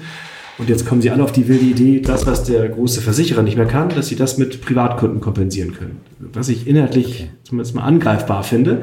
Aber jetzt kommen sie alle plötzlich mit Privatkundenprogrammen. Also HG, KKR, äh, EQT hat auch so ein Programm aufgelegt. Wir, wir vermuten, dass da noch mehr nachziehen werden, dass sie ähm, äh, ähnlich wie in den USA, wo viele Fonds diese 401k-Programme, also diese äh, so Riester-Renten, die so Rentenansatzprogramme eben für Private Equity anbieten, wo sie kleinteiligere Kunden annehmen, dass der europäische Markt dort auch größer wird. Ähm, und die werden alle Werbung machen, die werden Budgets freigeben. Also ich glaube, das Thema wird dann auch in der Presse plötzlich präsenter behandelt, als es in der Vergangenheit war was mich relativ kalt lässt. Wir sind seit elf Jahren in dem Markt. Wir freuen uns über Abstrahleffekte von fremden Marketingbudgets. Ähm, ich bin mal gespannt, äh, wie begeistert die noch von Privatkunden sind, wenn in drei Jahren die großen Töpfe wieder aufgehen oder ob sie sich dann nicht wieder dann äh, in die alte Welt zurückziehen. Aber da merken wir sowohl von der Gesetzgebung her als auch von den Produktanbietern her viele, viele Prozesse in den kleinteiligeren Privatkundenmarkt einzudringen. Ich finde das interessant, weil man hat ja in den letzten Jahren gesehen, die EU verbietet aber auch viele Vehikel, zum Beispiel Closed-End-Funds, äh, in die kann ich seit Anfang des Jahres, also in viele, nicht mehr investieren, ähm, weil das nicht den Richtlinien entspricht. Und äh, gerade bei Private Equity wäre das ja dann ähnlich. Ja, dieser LTIF ist tatsächlich eine mal, isolierte Initiative, weil man das Investieren eben tatsächlich ermöglichen möchte das kam mal aus der Ecke der Direktbeteiligung. Das heißt, diese LTIF-Struktur gibt es seit einigen Jahren und die soll jetzt eben erweitert werden, um die Möglichkeit beispielsweise auch Funderfunds anzubieten. Und das scheint auch politischer Wille zu sein. Es gibt ja auch seit Jahren, ist bei der Öffentlichkeit, glaube ich, gar nicht so bekannte, auch staatliche Programme, ähm, die dann ja auch in lokale Private Equity Fonds investieren. Also es gibt den European Investment Fund, in Spanien heißt es, glaube ich, der ICO. Äh, es gibt überall so Töpfe, die auch echt groß sind die sich über direkte Investitionen in diese Programme bemühen, Standortpflege, Standortunterstützung zu machen und dort Mittel freizugeben. Also irgendwie scheint es ein Bedürfnis zu geben, auf regionaler Ebene haben wir es ja auch schon oft gehört, welche Städte nicht welche Venture-Hotels gebaut haben, äh, ähm, weil sie unbedingt auch diese jungen Gründer irgendwie das so eine Art Biotop anbieten wollten, wo sie besser gründen können, wo sie operative Infrastruktur vorfinden ähm, und das scheint tatsächlich irgendwie ein Wille zu sein, dieser Branche mehr Leben einzuhauchen, weil ich glaube, dass diese Assoziation mit der Heuschrecke, die, die hat sich so langsam rausgelebt. Mhm. Was mich jetzt noch interessieren würde bei dieser Anlageklasse, wie sieht's denn da mit den äh, Steuern aus? Äh, zahlt man da äh, die normale Abgeltungssteuer oder hat man dann auch eine bevorzugte Behandlung wie jetzt bei Gold oder sogar bei Kryptowährung, wenn ich das ein Jahr halte, dass ich dann gar keine Steuern zahlen muss? Wie ist es bei Private Equity? Nö, bevorzugt ist da gar nichts. Also das ist die Frage, welche Struktur Sie wählen. In Deutschland ist es ja so, dass diese aus den alten Zeiten ja schon bekannte GmbH und Co. KG durchaus noch irgendwie benutzt wird. Und ähm, das ist ja eine Personengesellschaft, das heißt, ähm, dort wird ja eben das Teileinkünfteverfahren besteuert. Also je nach Ertragsarten wird ja transparent durchgeschaut, wer ist der Steuerpflichtige, was waren für Erträge in der Struktur. Ähm, und das wird immer noch angewendet. Wir machen das anders. Wir zum Beispiel haben uns für eine äh, Kapitalgesellschaft entschieden. Das heißt dann in Luxemburg äh, SICAF, RAIF. Ähm, und dort erzielen unsere Kunden klassische Kapitalerträge. Das heißt, die zahlen Abgeltung plus Soli, was, äh, was eine gewisse Vereinfachung der steuerlichen Behandlung für uns und unsere privaten Investoren zur Folge hat. Mhm. Aber die Besteuerung hängt davon ab, in welche Struktur ich gehe und nicht, ob das jetzt Private Equity ist. Wir haben keine, äh, es gibt auch jetzt in der Lobbyarbeit jetzt, äh, ich glaube, das wäre auch ein bisschen dreist, wenn man sagt, wir wollen die Besteuerung der Erträge jetzt noch irgendwie zugunsten dieser Assetklasse verändern. Ähm, ich glaube, die sind ja immer eher dabei, ähm, viele sag mal, Strukturen zu prüfen. Es gab in München vor einiger Zeit, äh, sag mal, da wurden einige Fonds mal geprüft, die dann auch so ein bisschen grenzübergreifende Strukturen hatten und ist das eigentlich alles so im Sinne des Erfinders und also da, da sind die eher dabei zu gucken, ähm, was machen die da so und äh, wo können wir eventuell nochmal Steuererträge nach Deutschland zurückholen.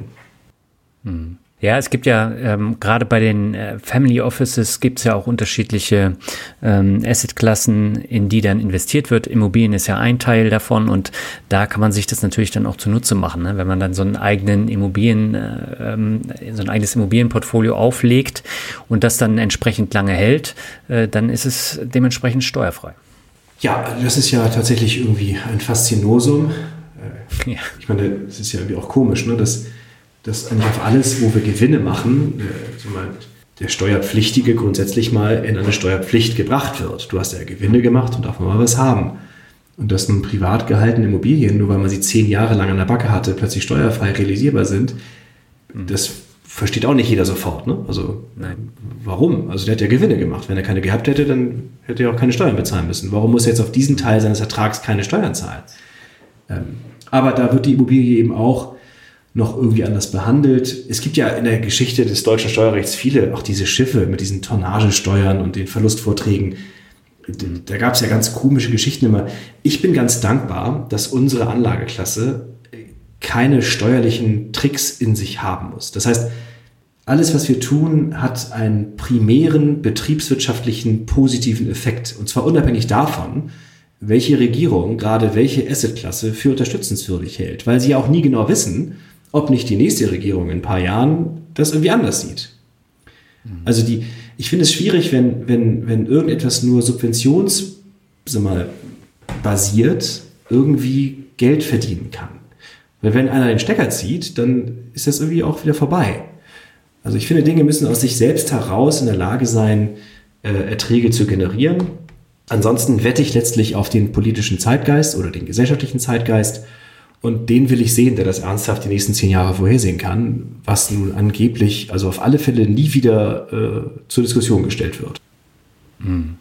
Ja, da haben Sie völlig recht. Jetzt habe ich noch mal eine äh, Frage zu einer Aussage auf Ihrer Homepage. Und zwar, laut Eigenaussage investieren die Partner und Mitarbeitenden von Astorius 12 Millionen Euro in den eigenen Fonds. Liegt es an der eigenen Überzeugung oder sind alle so wohlhabend, dass sie in diesen Fonds investieren? Also es war so, dass wir uns bei der Gründung als Gründer gesagt haben, wir verkaufen hier vor allen Dingen also Vertrauen oder anders gesagt, unsere Kunden geben uns zwar Geld, aber der große Teil dieses Abschlusses ist auch ein gewisser Vertrauensvorschuss für unsere Arbeit in den nächsten Jahren. Und es ist so, dass wir in eine Reihe von Fonds investieren, die sehr klein sind. Also das sind nicht die großen Markennamen. Ähm, und das heißt, uns war klar, dass wir einen gewissen Interessensgleichklang herstellen müssen. Und das wollten wir gerne tun, indem wir uns selber verpflichtet haben, in jedem unserer Fonds voll mit zu investieren. Und das tun wir seitdem in jedem Programm. Unsere Mitarbeiter, die sind als Mitarbeiter von dieser Mindestanlage befreit und das heißt, die können in kleineren Summen bei uns investieren, die tun es aber freiwillig irgendwie alle. Und das freut mich natürlich, ähm, weil so ein Investmentkomitee, das bei uns stattfindet, eben anders als bei Finanzdienstleistern, die wir alle kennen, wenn sie dort ein Produkt diskutieren, wollen wir das machen, dann ist typischerweise der Imperativ, kriegen wir das verkauft? Will der Kunde das? Fragt er das nach? Weil die Finanzdienstleister alle versuchen, skalierbare Geschäftsmodelle zu bauen mit minimalem vertrieblichen Aufwand. Deswegen sehen deren Produkte ja auch alle gleich aus. Ja. Uns war klar, dass wir das nicht machen. Wir machen keinen Themenfonds, wir machen keinen Zeitgeistfonds, sondern wir machen unsere handwerkliche Fleißarbeit plus innere Überzeugung. Und das brauchte gerade am Anfang natürlich, wo wir keine Historie hatten und keinen Track Record, wie man so schön sagt, irgendwie nochmal ein anderes Element. Und seitdem hat sich das als Kultur bei uns durchgezogen dass ähm, wir als Team auch mit dem Beirat eben in die Fonds gehen. Die Anlagesummen sind unterschiedlich ausgeprägt, je nach äh, Vorkapital der äh, Investierenden und summiert sich jetzt letztlich über diese zehn verschiedenen Fondsprogramme auf diese Summe, die äh, mutet erstmal wahnsinnig groß an. Ähm, aber das ist dann letztlich über die elf Jahre verteilt auf äh, mittlerweile über 20 Mitarbeiter, ähm, wird es dann ausdifferenzierter, wer da welchen Beitrag geleistet hat. Aber stimmt, wir sagen uns, wir wollen da volle Lotte dabei sein. Es soll uns privat mehr wehtun als unseren Kunden, wenn wir eine falsche Entscheidung treffen. Und von also den meisten, die hier mitmachen, ist das ein ungesund hoher Anteil des Privatvermögens. Ähm, viel wichtiger finde ich aber, dass wir als Unternehmen auch alle Mitarbeiter an den Gewinnen dieser Fonds beteiligen. Weil wir auch nach innen versuchen zu sagen, wir wollen, dass jeder, der hier mitwirkt, und zwar völlig egal, in welcher Rolle er mitwirkt, er, er leistet ja einen Beitrag zum Erfolg des Produkts. Und so verstehen wir uns als Anbieter. Das ist, glaube ich, ein bisschen anders als bei großen Banken, wo der einzelne Berater, der hat gar keine Chance, der kann ja nicht bei jedem Fonds mit investieren, den er verkaufen muss. Und da fehlt uns oft so ein bisschen so eine Interessenssymmetrie, die wir eigentlich erwarten würden von der Person, die einem was verkauft. Ja, das haben Sie sehr ehrlich jetzt erläutert ähm, und finde ich auch sehr interessant. Und äh, dass Sie da nicht diese, äh, diese äh, exzessive Werbung dann betreiben müssen, sondern dass die Mitarbeitenden dann von sich aus auch da investiert sein wollen. Ja, viel günstiger und viel besser kann keiner von uns Geld investieren. Also. Das stimmt. Aber äh, was mich da jetzt noch interessieren würde, ähm, wie legen Sie denn selbst Ihr Geld an, abseits von Astorius? Ich mag es ungern zugeben, aber ich äh, habe abgesehen davon gar keine Kapitalanlagen mehr. Ich hatte in den alten Zeiten, wo ich über auch diese Hedgefonds-Aktivitäten ja viel auch mit mal, Optionsstrategien und Long-Short-Strategien zu tun hatte, hatte ich tatsächlich auch mal einen Trading-Account bei einem amerikanischen Haus, die hießen damals Interactive Brokers, ich weiß ob es noch gibt. Mhm. Und da habe ja, ich dann noch angefangen, Future-Kontrakte zu handeln und das war alles sehr ulkig. Ich muss aber zugeben, richtig doll verdient habe ich damit nie.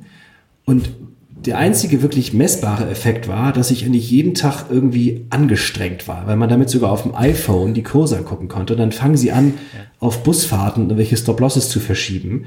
Und mhm. also diese innere Unruhe, die hat mir einfach missfallen, weil wir haben alle genug zu tun.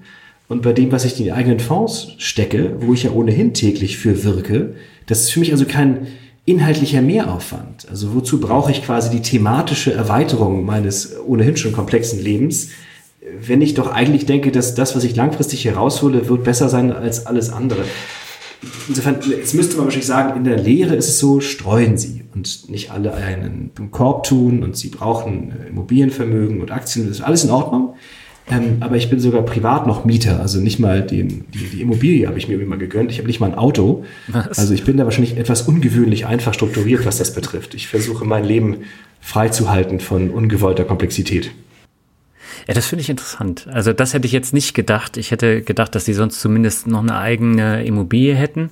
Aber äh, finde ich interessant, vor allen Dingen, weil sie ja so lange auch schon in der Finanzszene äh, aktiv sind und dort arbeiten. Aber ähm, sie haben ja auch ihr eigenes Unternehmen und da steckt ja logischerweise dann auch am meisten Kapital drin. Ja, also in meiner persönlichen Vermögensbilanz äh, ist äh, das ist ausreichend, was da an unternehmerischem Risiko vorhanden ist.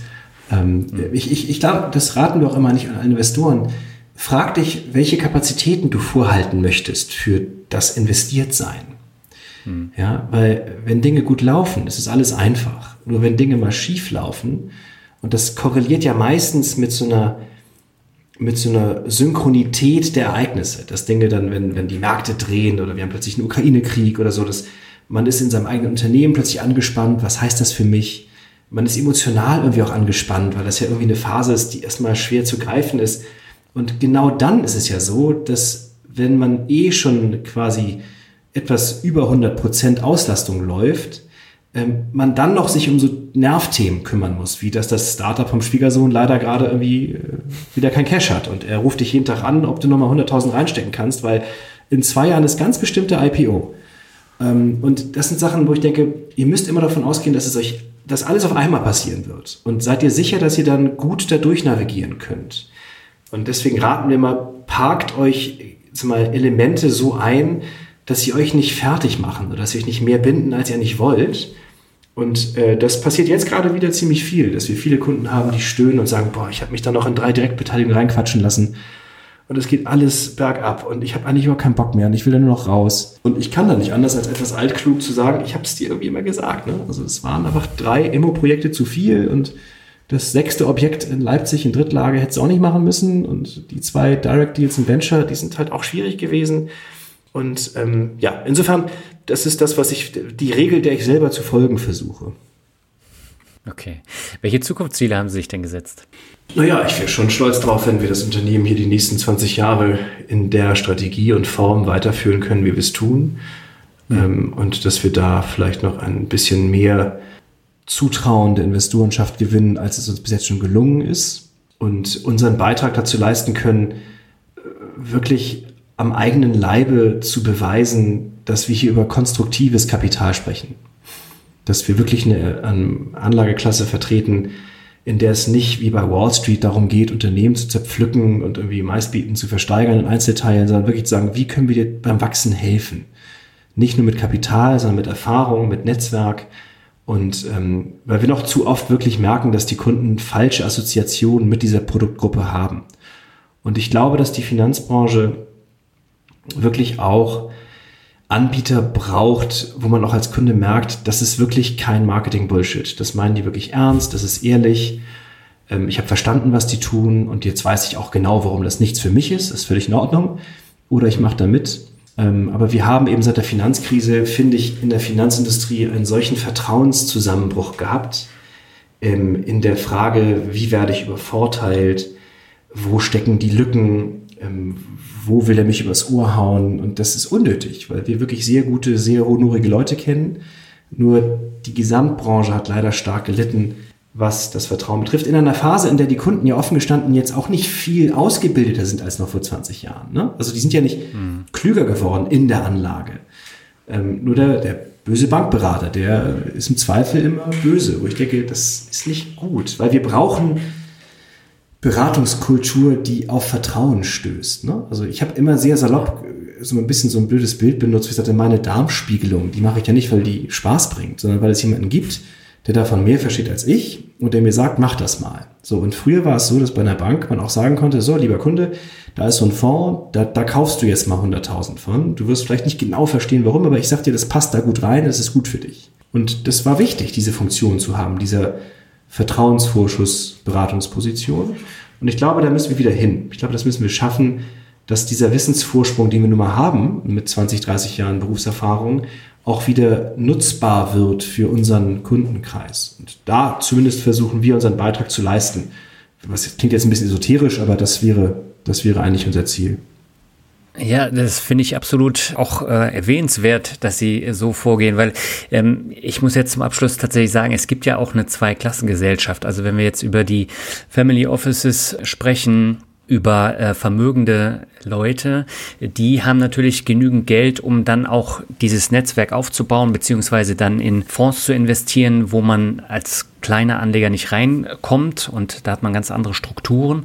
Äh, wenn ich jetzt äh, so ein ganz normaler Kleinanleger bin, dann habe ich ja nur entweder äh, den, den Bankberater oder ich äh, schaue im Internet oder ich habe irgendwelche ähm, Struckibuden, die einem das Geld aus der Tasche ziehen wollen und die haben ja andere Ziele als jetzt ein Family Office, die ja unterstützen wollen, aber äh, die äh, Struckibuden, die wollen in erster Linie die Kohle abgreifen. Ja, man muss fairerweise sagen, dass äh, die Regulatorik der letzten zehn Jahre aber auch einen Teil dazu beigetragen hat, Definitiv, ja. Weil die Aufwendungen so hoch geworden sind für Beratungen, Dokumentationspflichten und alles, dass man sagen muss, selbst der ehrliche Berater, der seine Arbeit gegenüber den Aufsichtsbehörden und gegenüber dem Kunden sauber ableistet, der hat da einen zeitlichen Aufwand, der letztlich irgendwie auch bezahlt werden muss, so leid mir das tut.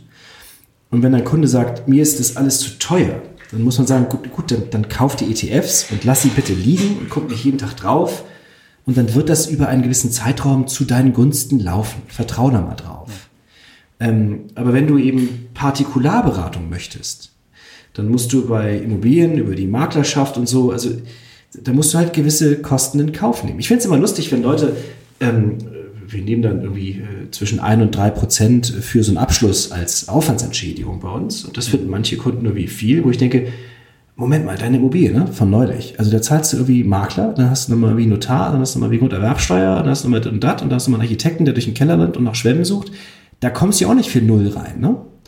Und dann sagen die, ja, aber das ist ja immer so. Ich denke, aha, das ist ja immer so. Das heißt, über die emotionale Akzeptanz, weil das einfach immer schon so war, sagst du mir, dass ein drei- bis vierfach höherer Kostensatz, irgendwas zu erwerben, völlig in Ordnung ist, nur weil meine drei Prozent dir einfach nicht gewöhnt vorkommen. Und das meine ich ihm, da gibt es manchmal so auch so, so etablierte Prozesse, wo man aber ökonomisch sagen muss, das ist schon echt ein absurdes Argument, lieber Kunde. Ne? Ähm, aber ist in Ordnung. Und da sehe ich halt unsere Aufgabe, da so ein bisschen Interpretationshilfe mit reinzugeben.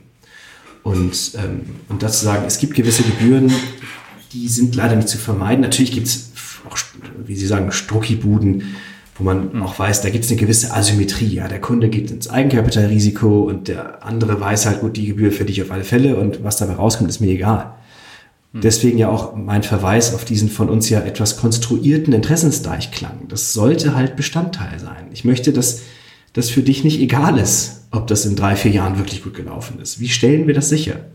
Und da bin ich zumindest für uns ziemlich überzeugt, dass wir das herstellen können. Sehr schön. Dann würde ich gerne zum Abschluss mit Ihnen noch das obligatorische Word Shuffle machen. Ich nenne Ihnen ein paar Begriffe. Sie sagen, was Ihnen dazu einfällt. Und beginnen möchte ich mit St. Gallen. Meine Lieblingsuni. Das heißt, wie lange haben Sie in der Schweiz studiert? Äh, acht Semester, wie 98 bis 2002. Und ich bin ja auch Schweizer, deswegen war es für mich jetzt irgendwie äh, kulturell nicht ganz so ein Riesenschritt, aber das war eine tolle Zeit und äh, ich habe bis heute wirklich viele gute Freunde, die ich da kennengelernt habe. Ähm, also das BWL ist da genau dasselbe, wie es woanders lernt, aber es ist schon eine super Uni gewesen, die mir sehr, also mir viel Spaß gemacht hat. Okay, der nächste Begriff ist Sachwerte Award. ja, habe mich auch gewundert, dass wir äh, thematisch da drunter fallen. Aber es hat mich sehr gefreut, dass ähm, die sich um die Produktgruppe Private Equity erweitert haben und dass wir bei der ersten Umsetzung gleich äh, wie Titelträger sind. Ist irgendwie auch schön. Ähm, und äh, insofern haben wir das auch mal für uns auch nutzen wollen, dass da irgendeiner mal neutral drauf guckt und das Gefühl hatte, irgendwie machen wir was besser als die anderen. Sehr schön. Ja, nochmal herzlichen Glückwunsch. Vielen Dank. Digitalisierung ist der nächste Begriff. Ah, schwieriges Thema. Ähm, wir haben sicherlich bei uns äh, äh, niemals das Bedürfnis gehabt, als Digitalunternehmen nun an allen vorbeizurauschen. Und ich merke aber auch in den letzten Jahren, dass wir dort etwas Nachholbedarf haben, was äh, neudeutsch gesagt so Convenience-Faktoren betreffen. Wir sind aber auch dabei, das im Q1 24 abzustellen, also da auch für die Kunden was anzubieten. Und wir merken, dass das tatsächlich auch von älteren Kunden vollkommen akzeptiertes Instrument ist. Selbst wenn man große Summen zeichnet, wie bei uns, gibt es Leute, die sagen, weißt du was, lass mich bloß in Ruhe mit diesen Papieren und Prospekten, gib mir einen Zugang, ich klicke mich da durch, dann mache ich DocuSign und schicke das weg und gut ist.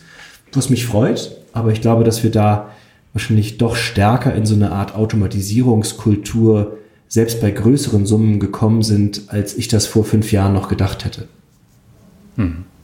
Ja, ich finde das total spannend, weil in dem zweiten Interview aus dieser Folge, äh, da geht es auch um Digitalisierung und äh, das sind äh, zwei jüngere ähm, Unternehmensgründer und äh, die setzen total auf das Thema Digitalisierung, auch in Bezug auf Wein.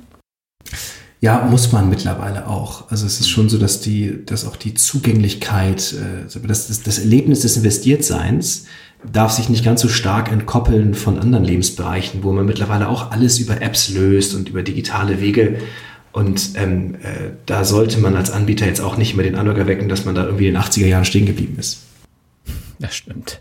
Hamburg ist der nächste Begriff. Für mich leider der schönste Wohn- und Arbeitsort, den es gibt. Äh, insofern. Äh, Wieso leider? Naja, weil es gibt natürlich wahnsinnig viele Ecken auf der Welt und schöne Städte und schöne Wohnorte oder schöne Arbeitsorte. Ähm, und äh, es ist ja manchmal so, dass, dass, äh, dass manche Menschen so eine Art explorativen Pioniergeist irgendwie so als Lebensziel haben. So, wenn du irgendwo geboren bist oder aufgewachsen bist, dann musst du auf alle Fälle da weg. Und da darfst du auch nicht alt werden. Das ist total provinziell und und ich denke, nee, ich finde es eigentlich schön. Äh, ich war 14 Jahre im Exil, das hat gereicht. Und ähm, äh, auch da haben wir das Gefühl, dass wir auch für den Standort Hamburg, was ja gegenüber Frankfurt und München Private Equity mäßig ziemlich abgeschlagen ist, ähm, ja. auch unseren kleinen Beitrag leist, äh, leisten, diesen Standort so ein bisschen zu pushen. Ähm, und äh, ich bin hier sehr gerne. Sehr schön. Rockmusik ist der nächste Begriff. Ich bin nicht ganz sicher, ob Sie das aufgrund irgendwelcher biografischen Bezüge nennen oder einfach nur aus, als Testballon. Nein, das hat tatsächlich mit dem Finanzrocker zu tun und der Begriff kommt bei jedem Gast, den ich habe. Ach, das wusste ich nicht. Nein, weil ich äh, heute Abend gerade meine Bandprobe absagen musste, äh, wegen unseres oh. äh, Podcasts, weil ich immer noch gerne in, in, demselben Keller, wie schon mit 14 Jahren, bei den äh, Eltern eines Freundes spiele. Und wir da tatsächlich die ganzen Rockklassiker unserer Jugend immer noch durchexerzieren. Insofern, ich bin da ein großer Fan von nicht nur des Hörens, sondern auch des bestmöglich äh, selber noch auf die Bühne bringens. Das finde ich spannend. Also Sie überraschen mich im Gespräch immer wieder. okay. Was spielen Sie für ein Instrument? Eigentlich Gitarre, aber ich bin da mit ein paar Typen zusammen, die spielen nur Gitarre und deswegen haben sie mich an den Bass gesetzt, was mich seit Jahren nervt. Aber gut, dann mache ich das irgendwie mit und begleite die so gut ich kann auf den dicken Seiten. Okay, der vorletzte Begriff ist Netzwerk und äh, ich äh, finde das interessant. Sie haben ja bei LinkedIn ein riesengroßes Netzwerk, wie ich gesehen habe. Hm. Ja.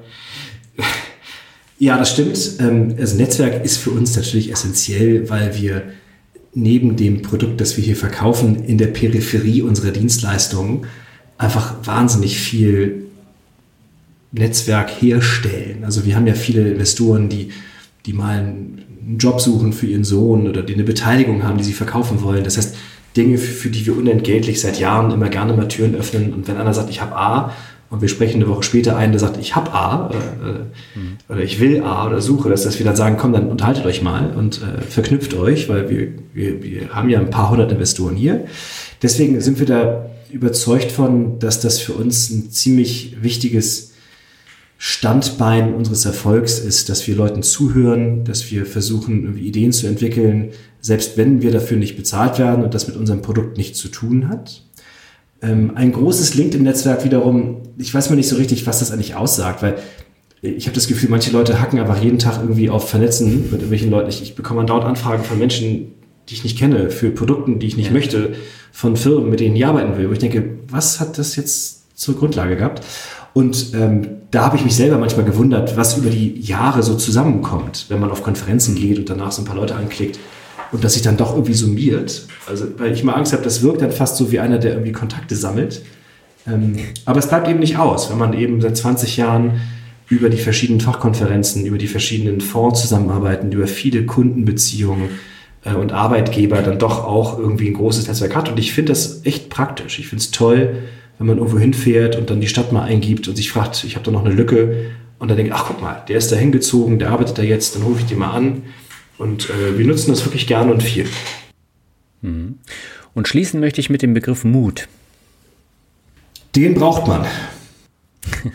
Vor allem bei Private Equity, oder würden Sie das verneinen? Eigentlich nicht. Es ist tatsächlich, das klingt nach Marketing-Bullshit, aber Sie können eine gewisse Anzahl an Investitionen in unserem Bereich Monte Carlo-mäßig zusammenpacken, wie Sie wollen. Es gibt in der Geschichte der Menschheit fast keine diversifizierten Programme, die irgendwie Geld verloren haben. Also Mut brauche ich dafür wirklich nicht. Mut braucht man allerdings, um so eine Bude auf die Beine zu stellen, wie wir sie hier gegründet haben, weil wenn Sie ohne einen Investoren in der Firma und ohne irgendeinen Kunden sich einfach mal auf den Platz stellen und einfach fest überzeugt sind, das braucht man, ja, dann äh, haben Sie keine Ahnung, ob das auch irgendeiner da draußen denkt. Und ich muss zugeben, dass die ersten zwei, drei Jahre war überhaupt nicht absehbar, ob das tatsächlich trägt, ob das unsere Ziele erreicht. Und ähm, insofern, ich muss zugeben, ich war damals Mitte 30, ich hatte keine Kinder, ich habe, wie gesagt, kein Haus, kein Auto, ich hatte keine Verpflichtung, deswegen habe ich das gerne gemacht und meine Kollegen waren auch entsprechend mutig in, in ihren Lebensbedingungen. Ähm, ich muss zugeben, wenn ich es heute entscheiden müsste, äh, eben mit Kindern und so, würde man wahrscheinlich doch mehr überlegen, was man da so macht und ob das überhaupt Gehalt zahlen kann und so. Und ähm, ich kann nur ähm, appellieren, dass dieser Mut sich dann auch auszahlt, wenn man irgendwie, ja, wenn man irgendwie an die richtigen Dinge glaubt und sie ehrlich umsetzt. Selbst wenn auch das immer noch die Wahrscheinlichkeit beinhaltet, dass es nicht klappt. Ich habe eine Menge Menschen kennengelernt, die wahnsinnig gut sind, die eine tolle Idee hatten und irgendwie hat es nicht geklappt. Ich habe genauso Vollidioten kennengelernt, die Sachen gemacht haben, von denen ich dachte, das wird doch nie einer haben wollen und die haben damit irgendwie Millionen verdient. Ähm, mhm. Aber Mut spielt bei uns in der Firmengeschichte eine große Rolle, was das unternehmerische Element betrifft. Ja. Sehr schön. Das waren jetzt schöne Schlussworte und ich fand, das war ein sehr interessantes, vielseitiges Gespräch und äh, ich danke Ihnen sehr herzlich für das Gespräch jetzt noch nicht. Vielen Dank, Herr Kort. Hat mir viel Spaß gemacht. Soweit das erste Interview mit Julian Zornig. Alle Links findest du auch nochmal in den Shownotes und im Blogartikel. Mich hat das Gespräch übrigens sehr an die Interviews mit Dr. Nikolaus Braun erinnert. Jetzt nicht thematisch, aber ich fand es sehr interessant, was Julian Zornig alles erzählt und erklärt hat. Und dabei habe ich mich tatsächlich an die drei Gespräche mit Herrn Braun erinnert gefühlt, vor allen Dingen von der Interviewführung. Also Man merkt, äh, dass sich über die Laufzeit des Gesprächs dann ähm, wirklich auch ein Gespräch entwickelt hat und ähm, das nicht nur beim klassischen Frage-Antwort-Interview äh, geblieben ist. Für mich persönlich ist die Anlageklasse jetzt nichts. Mir fehlt darüber hinaus auch das nötige Kleingeld. Aber ich kann Private Equity nun deutlich besser einordnen als vorher. Und das war auch Sinn und Zweck des Gesprächs. Aber ich finde das Interview wirklich sehr gelungen und unterhaltsam, selbst wenn ich mich jetzt nicht eingehender mit dem Thema weiter beschäftigen werde. Und genau deswegen hoffe ich, dass es dir genauso gut gefallen hat wie mir. Kommen wir nun zum zweiten Interview mit Tristan Berghaus und dem Investment in wertvolle Weine, die Lagerung im Genfer Freihafen. Das ist nämlich auch eine Besonderheit von dieser Asset-Klasse und auch von Berghaus und Sie, die das anbieten. Und natürlich die mögliche Rendite in den letzten Jahrzehnten, wo Weininvestments in erster Linie in England eine Rolle gespielt haben. Hier in Deutschland war es praktisch nicht äh, vorhanden. Und das kommt jetzt so langsam auch nach Kontinentaleuropa. Und ja, auch aus diesem Interview konnte ich einiges mitnehmen und das ist jetzt auch so ein Bereich, wo ich überhaupt nichts drüber wusste und deswegen fand ich das persönlich sehr spannend und ich hoffe, dir gefällt es auch. Und damit würde ich sagen, gehen wir jetzt ab zum zweiten Gespräch. Meine Leitung geht heute nach Köln zu Tristan Berghaus. Er ist Geschäftsführer bei Berghaus und Sie und beschäftigt sich mit dem Investment in exquisite Weine. Wir wollen über diese Anlageklasse ausführlich sprechen und die Vor- und Nachteile eines Investments mal näher beleuchten. Bevor wir das machen, aber erstmal herzlich willkommen im Finanzrocker Podcast, Tristan. Vielen Dank, Daniel. Äh, ich freue mich schon auf unser Gespräch und äh, ja, natürlich auch das Thema Weininvestments auch in deiner Audienz einmal vorzustellen. Ja, ist ein spannendes Thema. Ich habe es im Detail noch gar nicht besprochen. Ich glaube, bei Timeless haben wir ein bisschen drüber gesprochen beim Interview mit äh, Timeless Investments, aber da ist es ja auch nur so ein Nischeninvest.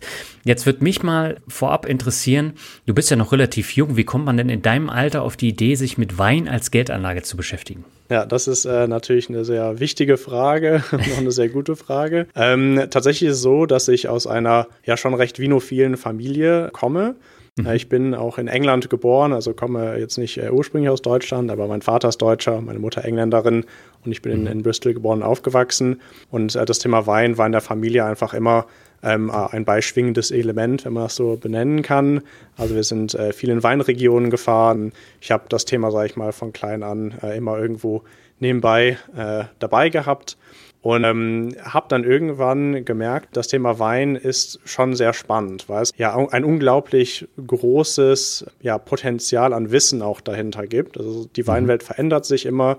Äh, es gibt eine sehr, sehr tiefe Historie, die natürlich auch äh, mit vielen Geschichten weltweit verankert ist. Und ich hatte dann ähm, angefangen, sehr, ich nenne es mal exklusive Weinabende erstmal zu ja, zu hosten, wenn man es so nennen kann. Okay. Und aus diesen exklusiven Weinabenden äh, habe ich dann gemerkt, okay, das Thema Wein, das ist etwas, äh, wo ich wirklich eine Passion für habe. Dafür kann ich auch äh, also Leute zum, zum Brennen bringen, meine Passion teilen.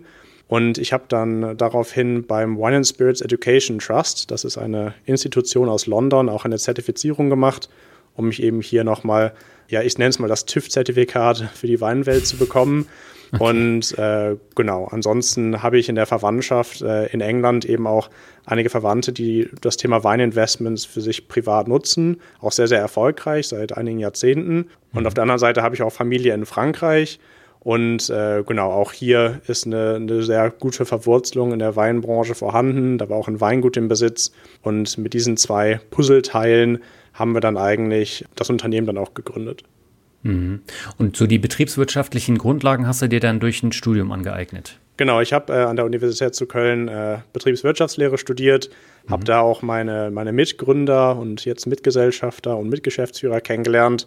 Und ähm, genau. Mhm. Und äh, wann hast du damit angefangen? Also wann hast du das Unternehmen aufgebaut? Genau, also mit dem Unternehmensaufbau haben wir tatsächlich schon vor einigen Jahren begonnen gehabt. Ähm, formell mhm. haben wir uns aber dann im Jahr 2021 gegründet äh, als GmbH. Und wir hatten dann ja vor ungefähr anderthalb bis zwei Jahren, also im April 2021 haben wir begonnen, mit einer bisschen Verzögerung dann unser, unsere Website gelauncht, unser Unternehmen gelauncht und äh, genau sind seitdem auch ja, recht erfolgreich unterwegs, würde ich sagen.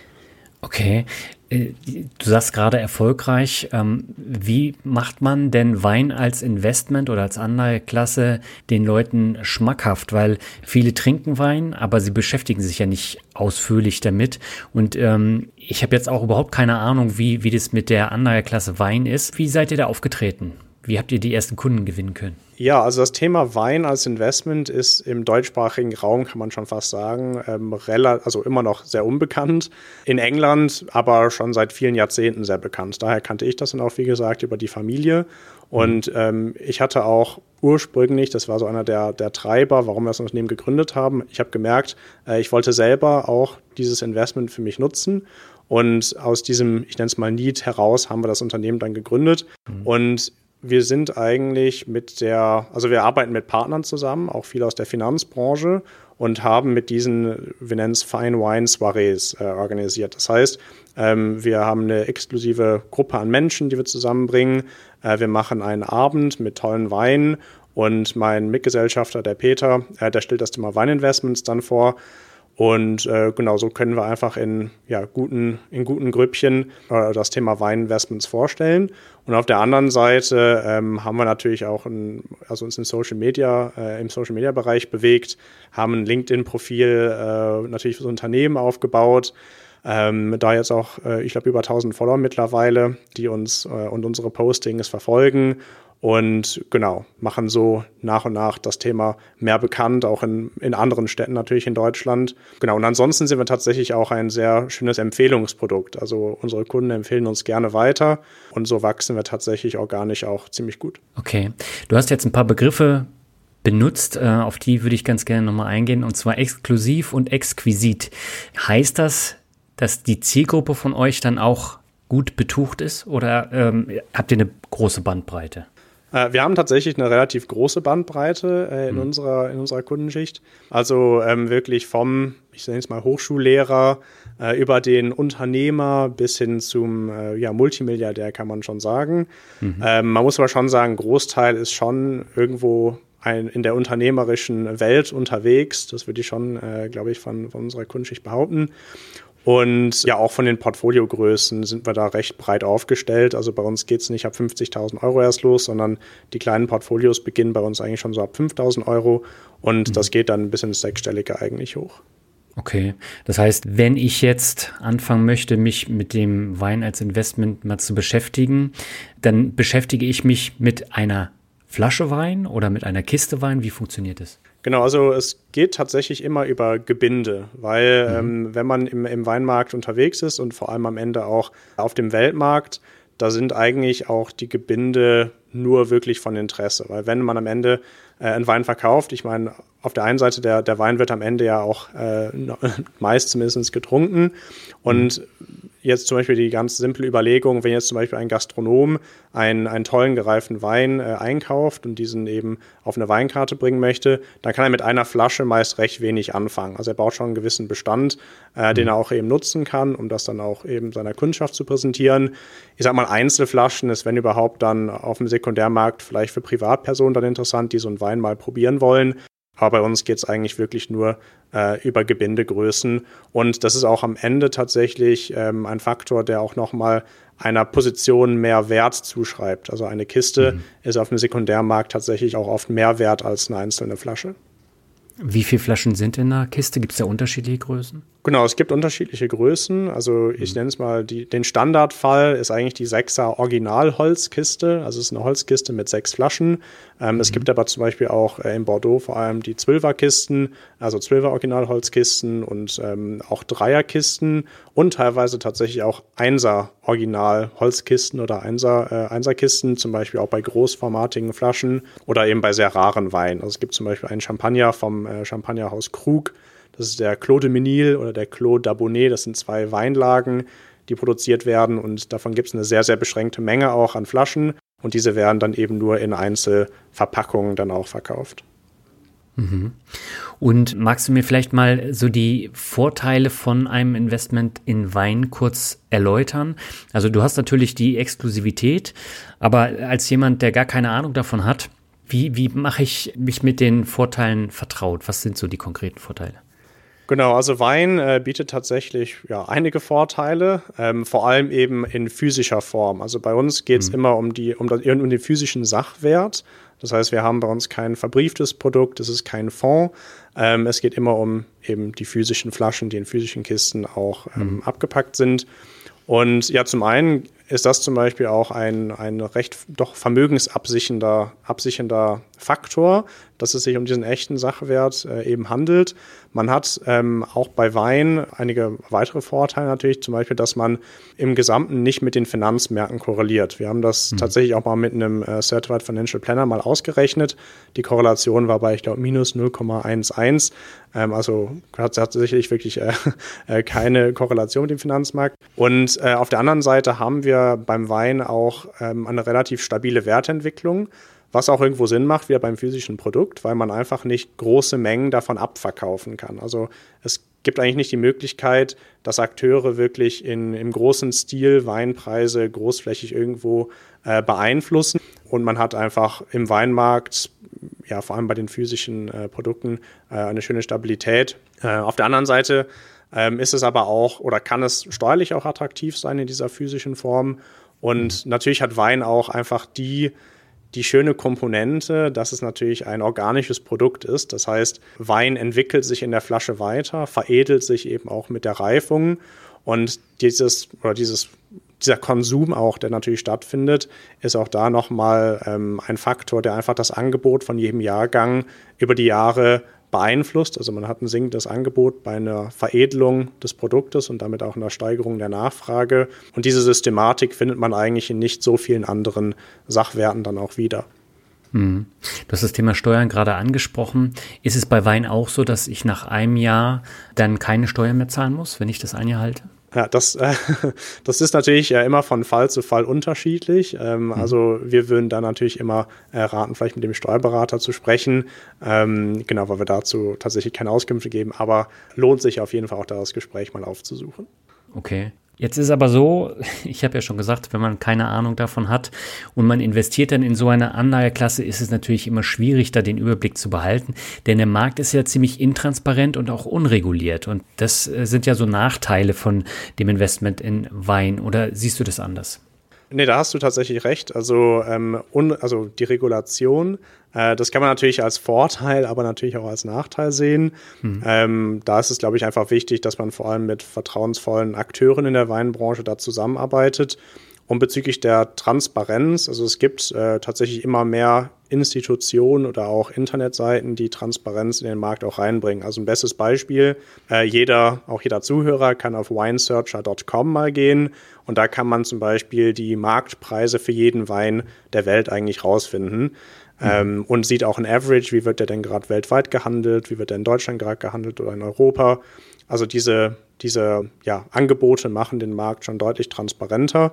Ähm, genau, aber klar, es ist immer noch definitiv auch illiquider als zum Beispiel der Finanzmarkt. Das ist natürlich auch da wieder etwas nischiger. Ich glaube, Bloomberg hat den Sekundärmarkt da mal auf 5 äh, Milliarden Euro äh, bewertet gehabt, äh, was mhm. natürlich ein, ja, ein, ein Sandkorn äh, im Vergleich zum Finanzmarkt ist. Mhm. Jetzt ist es ja so, wenn ich äh, mir jetzt Wein als Anlageklasse hole, brauche ich ja eigentlich auch Platz. Aber äh, du wirst mir jetzt gleich entgegnen, nein, den braucht man nicht, weil die werden physisch gelagert, oder? Genau, also beim, beim Thema Weininvestments, da gibt es eine Infrastruktur, die weltweit sehr etabliert ist und auch seit mhm. langer Zeit eigentlich genutzt wird. Im Englischen sagt man dazu die Bonded Warehouses. Und mhm. äh, im Endeffekt sind das sogenannte ja, Zollfreilager, ähm, wo man also Sachwerte, Produkte einlagern kann und hier erstmal die Mehrwertsteuer ausgesetzt ist, solange sich die Produkte in diesem ich nenne es mal Steuersystem befinden. Mhm. Und das ist bei unseren Weinen eben auch der Fall oder bei den Weinen unserer Kunden. Diese werden bei uns jetzt äh, in der Schweiz im Genfer Zollfreihafen eingelagert. Äh, ein Großteil liegt zum Beispiel aber auch in England, also jetzt von, von, von dem weltweiten Bestand, sage ich mal, an Weinen, die als Investment gelagert werden. Und ähm, genau, der Vorteil ist, dass man diese Steuer, in diesem Steuersystem sich eben befindet. Aber auf der anderen Seite, was natürlich äh, für Wein sehr, sehr wichtig ist, ist, dass man hier auch eine Klimatisierung hat, die für mhm. den Wein eben optimal ist. Also in Genf liegen die Weine bei uns jetzt bei 13,5 Grad und bei einer regulierten Luftfeuchtigkeit. Ähm, und das dient dann eben dazu, dass die Weine sich eben auch in einer, dann auch entwickeln können. Und äh, die Lagerung ist tatsächlich auch maßgeblich dafür, dass man am Ende auch einen, einen ich nenne es mal maximalen Gewinn äh, auch realisieren kann, weil am Ende der Käufer, der irgendwann einen Wein äh, natürlich dann auch kauft und den trinken möchte, wenn der sehen kann, okay, der Wein ist im jungen Jahr abgefüllt worden und ging direkt mit einem klimatisierten Transporter in eine klimatisierte Lagerung, der ist natürlich bereit, da einen Aufpreis zu zahlen, wenn er, sage ich mal, den Lebenslauf des Weins kennt, im Gegensatz zu einem Wein, wo man einfach nicht weiß, wie der Wein gelagert worden ist, weil da ist natürlich das, das Risiko, dass der Wein nicht mehr trinkbar ist, äh, deutlich höher, als wenn man weiß, okay, der Wein ist wirklich 10, 15 Jahre bei einer schönen, optimalen Temperatur am Liegen gewesen. Hm. Jetzt erwähnst du die Schweiz und äh, auch die äh, Grenzen. Ist es steuerlich eigentlich unproblematisch, den dann zu überführen oder wird er dann einfach nur verkauft? Wie läuft das ab? Genau, also bei uns äh, gibt es jetzt tatsächlich zwei Optionen. Also unser mhm. Kunde ist natürlich immer Eigentümer seines Weins und er kann auch über diesen verfügen, wie er möchte. Also jeder kann auch sagen, okay, ich lasse mir jetzt mein Weinportfolio nach Hause liefern. Dann äh, wird der Wein natürlich aus dem Zollfreilager entnommen. Äh, da muss man natürlich die Mehrwertsteuer dann ähm, bezahlen. Und der Schweizer Zoll hängt natürlich als Instanz hinter allem, was rein und raus geht. Also das ist, äh, das muss man natürlich schon beachten. Aber wenn der Verkauffall zustande kommt, dann wird das bei, bei uns jetzt äh, oft über die Weinbörse in London zum Beispiel dann veräußert.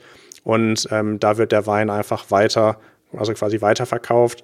Und in dem Fall ähm, muss man jetzt keine Umsatzsteuer oder ähnliches dann abführen. Okay, das heißt, da kommt dann nochmal ein weiterer Markt dazu. Genau, also der, der Sekundärmarkt, äh, den wir oft und gerne nutzen, ist eben die Weinbörse Livex aus London, wo mhm. man Bestand dann eben auch verkaufen kann.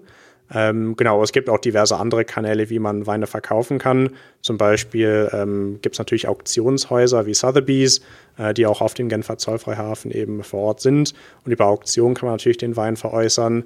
Oder wir haben auch äh, sehr viele Händler in Frankreich, mit denen wir zusammenarbeiten. Und auch da mhm. gibt es natürlich ein sehr etabliertes, äh, ja, ich sag mal, Klientel, äh, welches diese Händler eben international auch haben.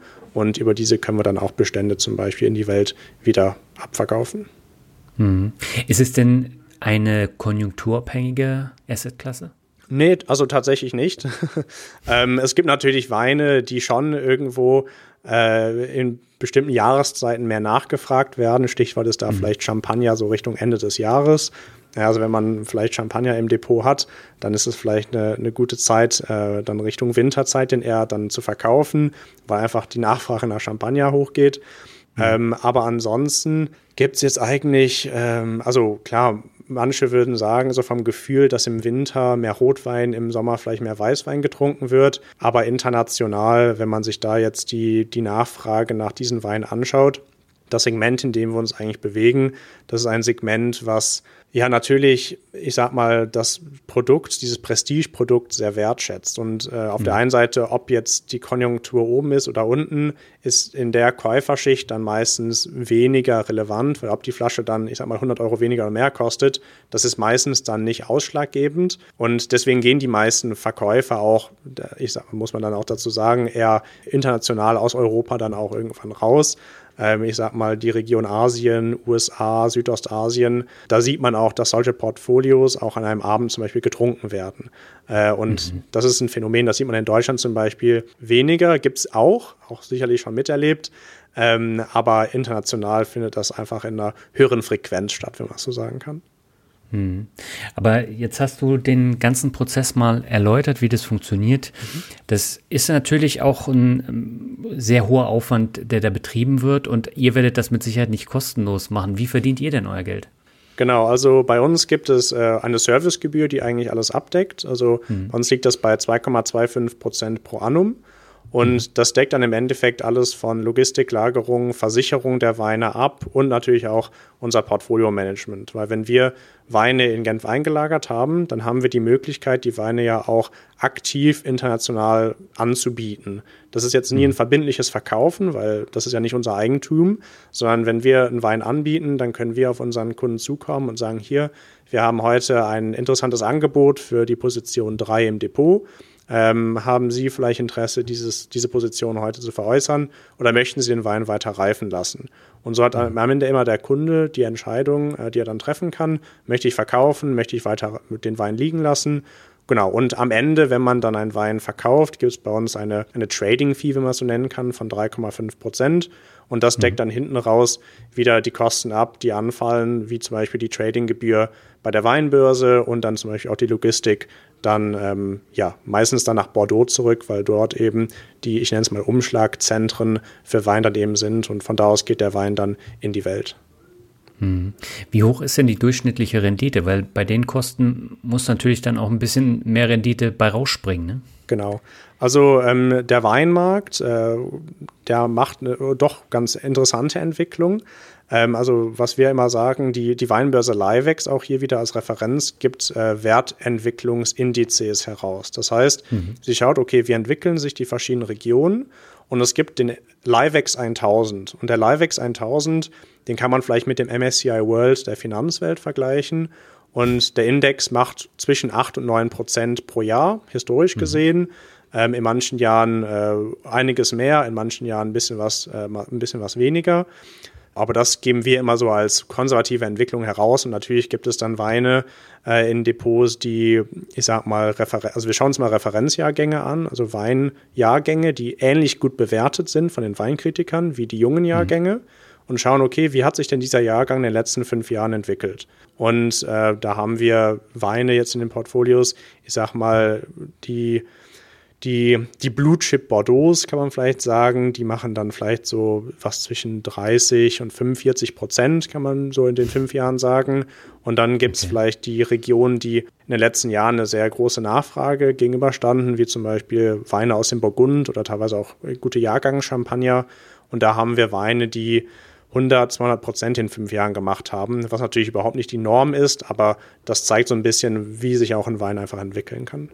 Hm. Das heißt, der Anlagehorizont ist jetzt nicht wirklich langfristig, sondern liegt dann eher so zwischen fünf und zehn Jahren, oder? Genau, das, das ist, denke ich mal, schon eine ganz, äh, eine ganz gute äh, Richtlinie.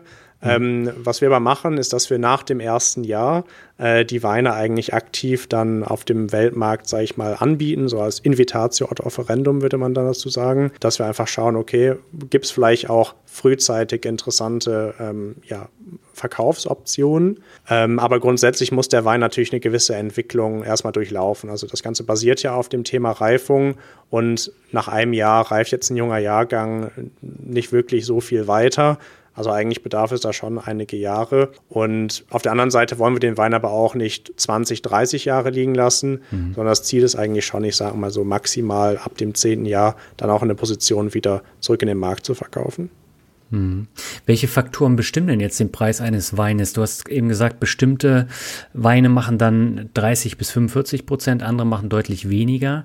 Ähm, geht es da nach dem Prestige des Weinguts oder was ist da so der Maßstab? Genau, also das Prestige des Weinguts ist auf der einen Seite wichtig, einfach weil der Wein eine gewisse Nachfrage haben muss. Und das ist eigentlich mhm. auch schon das Thema. Also Angebot und Nachfrage ist das, was wirklich in dem Segment, wo wir uns bewegen, die Preise auch dann beeinflusst. Weil ich sag mal, die Durchschnittsflasche, die jetzt bei uns jetzt lagert, die kostet so, ich sag mal, um die 400 Euro netto. Und mhm. in dem Segment geht es noch um Angebot und Nachfrage. Man hat eine sehr beschränkte Menge von einem Jahrgang, die einer weltweit sehr großen Nachfrage gegenübersteht. Und diese Imbalance ist eigentlich das Wichtigste. Und ein Treiber dann dafür, dass Weingüter, die wirklich nicht viel Wein produzieren, auf einmal so einer riesen Nachfrage gegenüberstehen, ist vor allem das Thema der Weinkritiker. Das war historisch gesehen natürlich viel wichtiger. Heutzutage kann man im Internet, kann man auf Vivino einen Wein scannen und man sieht, oh, der hat 4,8 Punkte, der muss ja gut sein. und äh, dann will man den probieren. Das ist vielleicht ein äh, Nachfragetreiber heutzutage. Aber die Weinkritiker sind hier eigentlich wichtig. Wenn jetzt, ich sag mal, früher war es der Robert Parker, äh, der ist ja jetzt äh, mittlerweile in Rente, aber über seine Publikation werden natürlich Weine weiterhin bewertet. Und äh, es gibt James Suckling, Antonio Galloni, diverse Weinkritiker, die auch hier kleine Weingüter verkosten. Und wenn so ein Weinkritiker mal einem Weingut wirklich eine hohe Punktzahl gibt, das kann natürlich ein Winzer dann wirklich auf die Weltkarte bringen. Und er hat vielleicht vorher, ich weiß nicht, zwei, drei, 4.000 Flaschen produziert, wenn er wirklich klein ist. Und auf einmal wollen 100.000 Leute den Wein probieren. Dann ist natürlich eine riesen Imbalance und das treibt einfach die Preise nach oben. Mhm. Und warum kommt der Großteil dieser exquisiten Weine aus Frankreich? Das hat dann historische Gründe oder woran liegt das? Genau, also in Frankreich oder generell in der, in der alten Welt, würde man in der Weinwelt dazu sagen, sind das, oder ist Frankreich natürlich eines der Regionen, was sich jahrhundertelang eigentlich ein, ein gewisses Prestige erarbeitet hat. Also die Weingüter, die und auch die Weinregionen sind international dafür anerkannt, dass sie wirklich eine tiefe Historie haben in der Weinbranche. Ähm, auch, ich sag mal, das ist sehr eng mit, mit politischem Geschehen verknüpft, mit historischen Entwicklungen. Und es gibt wirklich Weingüter, ich nehme mal ein Beispiel, Clodetar. Ähm, das Weingut wurde vor, ich glaube, 800, 900 Jahren äh, als Weinparzelle gegründet. Das ist eine Monopollage, das heißt, es ist einfach unten Klo, also C-L-O-S. Das heißt, dass mhm. diese Monopollage von einer Mauer umgeben ist. Und diese Lage wird seit, ja, wie gesagt, um die 900 Jahre bewirtschaftet. Und in diesen 900 Jahren, ich glaube, waren drei Familien wirklich hier, ähm, die, die Familien, die das quasi bewirtschaftet haben. Und das zeigt einfach, wie, wie alt auch eine einzelne Lage sein kann. Und das Weingut, oder die Weine gibt es immer noch. Man kann die Weine immer noch kaufen. Und sie machen einen großartigen Grand Cru. Und ähm, ja, dazu muss man aber schon sagen, dass in den letzten Jahren sich der Markt auch aufgefächert hat. Also das mhm. Thema Weininvestments entstammte ganz ursprünglich, kann man sagen, aus der Region Bordeaux. Einfach weil hier ähm, nach dem Zweiten Weltkrieg die Winzer gewisse Schwierigkeiten hatten, ihre Ernten zu finanzieren. Also sie hatten natürlich Wein, konnten Wein ernten, aber der Wein liegt ja erstmal in der Regel 16 bis, ich weiß nicht, 22 Monate im Fass. Mhm. Und um diese Zwischenzeit zu finanzieren, also sie braucht ja irgendwo einen Cashflow, um auch den nächsten Jahrgang dann ernten zu können, gab es dann, ja, was heißt eine Vereinbarung, aber kamen die großen Weinhändler aus Bordeaux auf die Winzer zu und haben gesagt, okay, wir geben euch äh, die Möglichkeit, euren Wein im Fass durch uns schon zu verkaufen. So habt ihr Liquidität, um den neuen Jahrgang zu ernten und zu vinifizieren. Und wir haben die Möglichkeit, den Wein zu einem günstigen Preis zu kaufen und können das an unsere Kunden quasi weitergeben. Und dann haben die Kunden gesehen, okay, wir haben die Möglichkeit, den Wein zu einem günstigen Preis zu kaufen. Und dann, wenn der Wein abgefüllt ist, kann der Weinjahrgang super sein oder er kann vielleicht eher ein bisschen mau sein. Und wenn es ein super Jahrgang war, geht die Nachfrage auf den Jahrgang hoch und so fing dann die Bordeaux-Spekulation an, sage ich mal. Also nenne ich das einfach mal. Mhm. Und das war so der, der Ursprung des Ganzen vor 60, 70 Jahren. Und in den letzten Jahren, ich sage mal vor allem durch die, durch die Entwicklung des Internets, äh, Informationen sind weltweit verfügbar. Ähm, jeder kann, egal wo auf der Welt, die Bewertungen der Weinkritiker lesen und sehen, welcher kleiner Winzer in in Spanien, nenne ich einfach mal, äh, jetzt den, den tollsten Wein macht. Das bringt natürlich dann auch neue Weinregionen auf die Landkarte. Und so hat sich auch der Markt aufgefächert. Also jetzt ist nicht nur Bordeaux interessant, sondern seit einigen Jahren eigentlich schon, sieben, acht, neun, zehn Jahren. Ähm, die Region Burgund ist spannend, die Champagne, was natürlich weiterhin französische Regionen sind, aber auch andere Regionen wie zum Beispiel die Toskana, ähm, aber auch in der neuen Welt, was dann nicht Europa ist, gibt es auch Weine, die natürlich äh, spannend sind, wie im Napa Valley oder auch tatsächlich in Chile, in Argentinien oder auch in Australien. Mhm. Und äh, testest du diese Weine dann auch, bevor du sie äh, als Assetklasse praktisch mhm. äh, verkaufst oder vertreibst? Ja, ja, auch natürlich eine sehr gute Frage. Ähm, also wir haben schon sehr, sehr viele sehr gute Weine probieren dürfen, was natürlich mhm. äh, ein schöner Teil des, äh, des Unternehmens oder des Geschäfts ist. Ähm, aber tatsächlich ist das jetzt gar nicht der treibende Faktor für die Weine, die wir jetzt ins Depot legen. Also was jetzt mein okay. persönlicher subjektiver Geschmack ist, äh, kann ich dir sagen, ich trinke sehr gerne äh, gut gereifte Weine aus dem Burgund. Da landen auch irgendwann viele Weininteressierte, glaube ich, in dieser Region. Aber mhm. tatsächlich mhm. ist für die, die Portfolio-Zusammenstellung sind eigentlich die Daten wichtig. Also wir schauen, ähm, welche Weine haben historisch gesehen auch gute Entwicklungen durchleben können und schauen dann hier auf die jungen Jahrgänge. Gibt es hier vielleicht ähm, Jahrgänge, die klimatisch einfach besonders gut waren und diese nehmen wir dann auch in die Depots mit auf. Das heißt, diese Entscheidung ist jetzt weniger auf äh, meinen subjektiven Geschmack äh, irgendwo basiert, sondern es geht wirklich um das Thema Daten. Ähm, dieses Fundament haben wir auch durch die Weinbörse. Da sehen wir einfach, äh, wie Weine sich in den letzten Jahren und Jahrzehnten entwickelt haben. Und wir können auch die Liquidität einsehen, wie oft werden die Weine denn auch gehandelt ähm, wie, viel, wie viel Bestand ist vielleicht auf, dem, auf der Weinbörse auch gerade vorhanden. Und das sind alles so Faktoren, die man hier mit einfließen lassen kann. Mhm. Weil du hattest eingangs ja auch gesagt, ihr macht dann auch so ähm, exklusive Weinevents, wo man dann auch ähm, was testen kann, aber das hat ja eigentlich gar keinen Einfluss dann auf die Assetklasse, sondern eher auf die Kundenbindung. Ja, genau. Das ist, ähm, weil Wein natürlich ein, also manche nennen es auch ein Passion Investment. Äh, mhm. Es ist natürlich einfach ein, ein, Thema, was vielen Leuten gefällt, kann man ja nicht anders sagen. Und ja. ähm, klar, die Weine, die wir auf Veranstaltungen bringen, das sind äh, auch tolle Weine. Aber es sind jetzt nicht die, die Flaschen dann für 1000, 1500 Euro, die dann aufgemacht werden, sondern es sind wirklich Weine, die eher für einen schönen Abend sorgen sollen. Und das, das schätzen auch äh, natürlich alle. Also wir haben noch nie schlechtes Feedback für so einen Abend bekommen, was natürlich toll ist. Genau, aber das hat tatsächlich dann weniger dann mit den, mit den investmentfähigen Weinen dann zu tun, die im Depot dann auch landen. Mhm. Jetzt habt ihr auf eurer Webseite ein ähm ein KI-Tool namens Wintelligence, mhm. wo ihr so ein bisschen spielerisch äh, versucht, äh, die Leute so ein bisschen einzuführen in die Asset-Klasse. Ähm, wie seid ihr auf die Idee gekommen? Genau, ja, die Wine Intelligence, äh, das ist natürlich ganz spannend. Also kann natürlich jeder probieren, wenn er bei uns auf der Website einmal vorbeischaut. Mhm. Ähm, Im Endeffekt haben wir überlegt, okay, wie können wir denn breitflächig auch zeigen, wie so ein Weindepot aussehen könnte. Ja. Und äh, im Endeffekt hat man verschiedene, ich sag mal, ja, verschiedene Faktoren, die man einstellen kann. Und dann bekommt man eine, eine, ja, eine Portfolioempfehlung hinten dann äh, rausgespuckt, wo man sehen kann, okay, für den Betrag X, was könnten denn für Weine in so einem Depot liegen? Und gut, das Thema Gamification ist natürlich wichtig. Mhm. Ähm, Leute kriegen so ein bisschen Gefühl dafür, vielleicht auch bei was für einer Summe geht es denn los, wie viele Positionen bekomme ich denn auch für so eine Summe.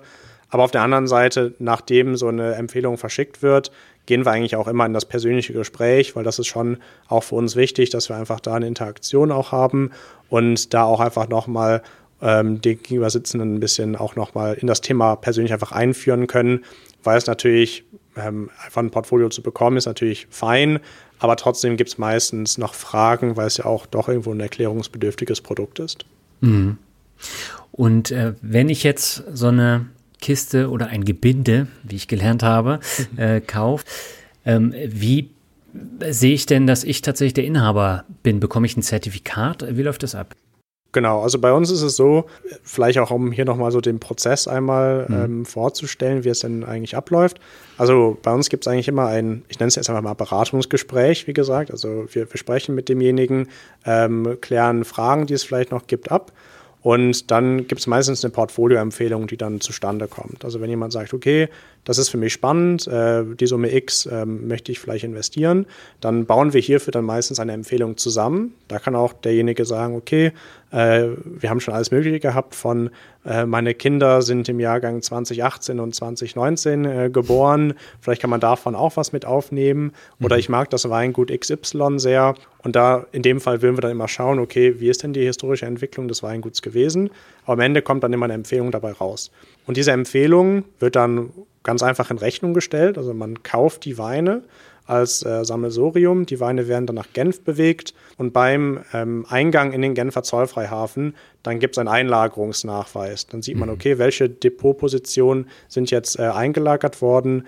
Man hat eine eindeutig zugewiesene eine Kistennummer und natürlich auch die, die Zollnummer, die hierfür auch wichtig ist.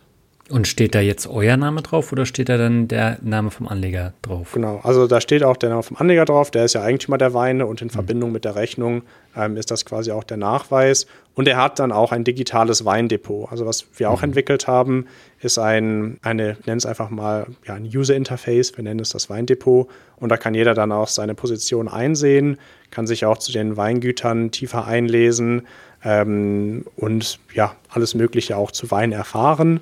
Und genau, das ist dann so ungefähr der Prozess. Sehe ich da auch die Rendite? Äh, wir geben eine indikative Marktbewertung ähm, mhm. bekannt. Und das ist ähm, eigentlich der durchschnittliche Wine-Searcher-Preis, auch wieder hier, ähm, der ja gehandelt wird in Europa. Ja. Ähm, genau. Und das ist dann ein Nettopreis und das ist ein Average äh, über alle Angebote, die es gerade auf dem Markt dann gibt. Okay. Und ein weiteres wichtiges Thema ist ja die Sicherheit. Ne? Also du hast mhm. ja schon angesprochen, Versicherung ist da mit drin, musst du natürlich genau. auch versichern.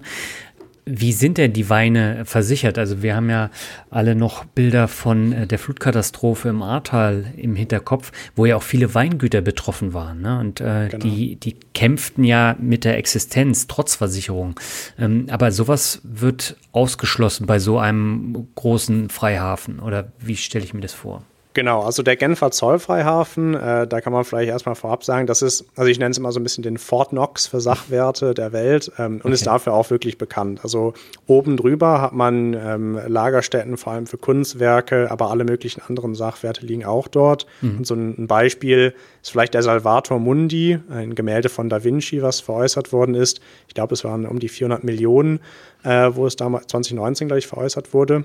Und äh, diese Gemälde lagern dort oben drüber. Mhm. Und unten drunter äh, haben wir über drei Millionen Flaschen Wein, die eben äh, eingelagert sind. Nicht nur unser Bestand, auch von anderen. Und ähm, genau, man hat hier wirklich eine, eine sehr, sehr sichere Lagerung. Und gut, auch von den Rahmenbedingungen jetzt äh, Genf mit der Schweiz und wie die Infrastruktur, sag ich mal, vor Ort ist, ist es schon sehr gut. Aber klar, alle Weine sind natürlich äh, zum Warenwert versichert. Mhm. Wir haben auch eine Stichtagsbewertung, wo wir auch die Versicherungssumme anpassen. Äh, das passiert dann einmal im Jahr. Und ähm, genau, so ist jeder Wein dann auch äh, sicher eingelagert. Wobei, dann habe ich ja auch nichts von der Wertsteigerung, sondern ich bekomme nur das Geld wieder, was ich dann auch gezahlt habe. Genau, aber wie gesagt, die Stichtagsbewertung, die ist dann einmal im Jahr, dann wird die mhm. Versicherungssumme dementsprechend auch angehoben oder ja, angepasst. Okay. Es gibt ja durchaus Versuche, auch Kleinanlegern diese Assetklasse Wein zugänglich zu machen. Also es gibt ja Plattformen wie, wie Timeless Investments oder mhm. Finexity. Es gibt noch weitere, habe ich gesehen. Da wird dann versucht, Anteile von Weinkisten an Kleinanleger zu verkaufen. Mhm. Was hältst du von sowas? Ja, äh, auch eine interessante Frage. Ich glaube, ähm, das kommt immer ganz auf die, auf die Zielgruppe an. Also es mhm. gibt sicherlich eine Anlegerklasse, für die dieses Konzept eben auch sehr interessant ist und wo man eventuell einfach ja, sich natürlich beteiligen möchte mit, mit vielen anderen Personen an, an einem Produkt oder an einem Auto oder einer Uhr. Mhm. Ähm, aber hier ist in unserem Fall, also können wir wirklich nur sagen, dass unsere Kunden eigentlich das, das Eigentum, dieses hundertprozentige Eigentum vom, vom echten Sachwert sehr schätzen und da auch natürlich eine gewisse Selbstbestimmung haben. Also es ist nicht irgendwo ein, ein, ein, ein geschlossener Fonds, der nach x Jahren aufgelöst wird und ob der Markt dann gerade gut ist oder schlecht, ist dann quasi egal, sondern mhm. man hat ja wirklich die vollkommene Flexibilität. Und ich glaube, ähm, also ich kenne mich tatsächlich jetzt mit vielen dieser Unternehmen jetzt nicht in der Tiefe aus, mhm. ähm, die jetzt das Ganze dann äh, verbriefen oder mit einem Token ummanteln. Ähm, aber ich glaube, das nimmt ja auch einen gewissen Teil der Vorteile einfach des Sachwertes dann weg, ja. ähm, weil es ja auch noch eine, einen regulatorischen Mantel nochmal drüber wirft, wenn man so sagen kann. Ja, und du hast halt auch noch andere Probleme. Das habe ich ja jetzt äh, am eigenen Leibe erfahren dürfen. Ich habe es ja im Vorgespräch ja schon gesagt. Ne? Ich habe mhm. ja in äh, Uhrenanteile investiert bei Timeless und ähm, da wurde er eingebrochen in so einen mhm. Berliner Tresor. Da ist dann ein Startup komplett pleite gegangen, weil die alle Uhren dort drin hatten. Ja. Und von Timeless waren auch einige Uhren drin. Und äh, das war vor fast einem Jahr. Und äh, seitdem warte ich eigentlich darauf, dass ich mal weiß, welche Uhr betroffen ist. Das weiß ich bis mhm. heute nicht. Und ich bekomme dann krude ähm, Updates, dann alle drei Monate. Das letzte Update war auf Englisch. Und das sind so Sachen, die kannst du mit äh, einer wohlhabenden Klientel nicht so machen, weil äh, da spielen ja dann gleich Anwälte damit rein. Genau. Und also das ist auch, glaube ich, bei uns ein sehr wichtiger Faktor. So dieses Thema Service Level. Mhm. Wie interagiert man mit seinen Kunden ist natürlich äh, sehr, sehr wichtig in dem Segment. Und ich glaube, das schätzen auch bei uns äh, zumindest unsere Kunden, dass wir wirklich da immer sehr eng auch zusammenarbeiten und mit jedem natürlich auch persönlichen Kontakt haben, die Leute auch kennen. Und äh, wir machen regelmäßig auch natürlich Veranstaltungen, wo dann auch ja, man die Leute einfach nochmal tiefer kennenlernt. Mhm. Auf beiden Seiten natürlich auch. Ja, das ist ja ein wichtiger Punkt. Aber das heißt, wenn ich jetzt äh, unbedingt Geld brauche, kann ich die Kiste Wein dann auch abstoßen, verkaufen? Genau. Also das funktioniert dann mit einer gewissen Vorlaufzeit. Genau, also eine gewisse Vorlaufzeit ist immer gut einzuplanen. Äh, wie gesagt, die Liquidität ist äh, nicht wie auf dem Finanzmarkt, wo man in wirklich sehr, sehr kurzer Zeit in ein großes mhm. Depot einfach ähm, veräußern kann. Was wir sagen, es kommt natürlich immer auf die, auf die Größe an, die man verkaufen möchte. Mhm. Ähm, ich sag mal, bei, bei einer, bei zwei oder drei Kisten, ähm, das ist eher überschaubar, aber bei größeren Positionen, da sagen wir, okay, sollte man schon so acht bis zwölf Wochen äh, vielleicht einplanen. Mhm. Ähm, genau, aber genau, das ist vielleicht, äh, was ich so als Daumenregel rausgeben würde. Jetzt soll es ja in dieser Podcast-Folge äh, gerade um Assetklassen für Vermögende gehen. Ich habe gesehen in eurem Newsletter, dass ihr auch auf der Jahrestagung der Family Offices äh, in diesem Jahr mhm. wart. Und das ist ja dann schon eine größere Zielgruppe von euch, also vermögende Menschen beziehungsweise äh, Familien. Ähm, wie waren denn da so die Rückmeldungen zu dieser Assetklasse? Genau, ja, die, die ähm, Jahrestagung Family Office war tatsächlich eine, eine sehr, sehr tolle und natürlich auch interessante Veranstaltung. Mhm. Ähm, auch mit sehr vielen interessanten Persönlichkeiten, weil es ja auch eine sehr private Atmosphäre war. Das war ja. auf dem äh, Petersberg bei Bonn ähm, im Steigenberger. Und äh, wir wurden eingeladen, um eben diesen Vortrag dort zu halten. Und das war eigentlich, ja, also wir hatten wirklich von, von morgens bis abends gab es äh, tolle Vorträge von Leuten, die in ihrer Branche natürlich äh, ein unglaubliches Fachwissen auch haben. Also ich habe nach dem Geschäftsführer vom äh, Dieter Schwarz Family Office äh, unser Thema dann vorstellen dürfen. Mhm. Und ja, die Rückmeldungen waren tatsächlich sehr gut, ähm, weil es vor allem ein Thema ist, was einfach sehr erfrischend ist. Also mhm. auch auf so einer Tagung ähm, haben die, die zertifizierten Family Officer, was sie dann sind, also sie machen eine Zertifizierung zum Certified Family Officer. Okay. Ähm, diese, also auch sie kannten das Thema Weininvestments äh, zum Großteil zumindest noch nicht. Und es war einfach was, was ganz Neues, auch für die Jahrestagung. Und die, die Rückmeldungen waren tatsächlich sehr, sehr gut, ähm, weil eben viele diese Essay-Klassen nicht auf dem Schirm hatten.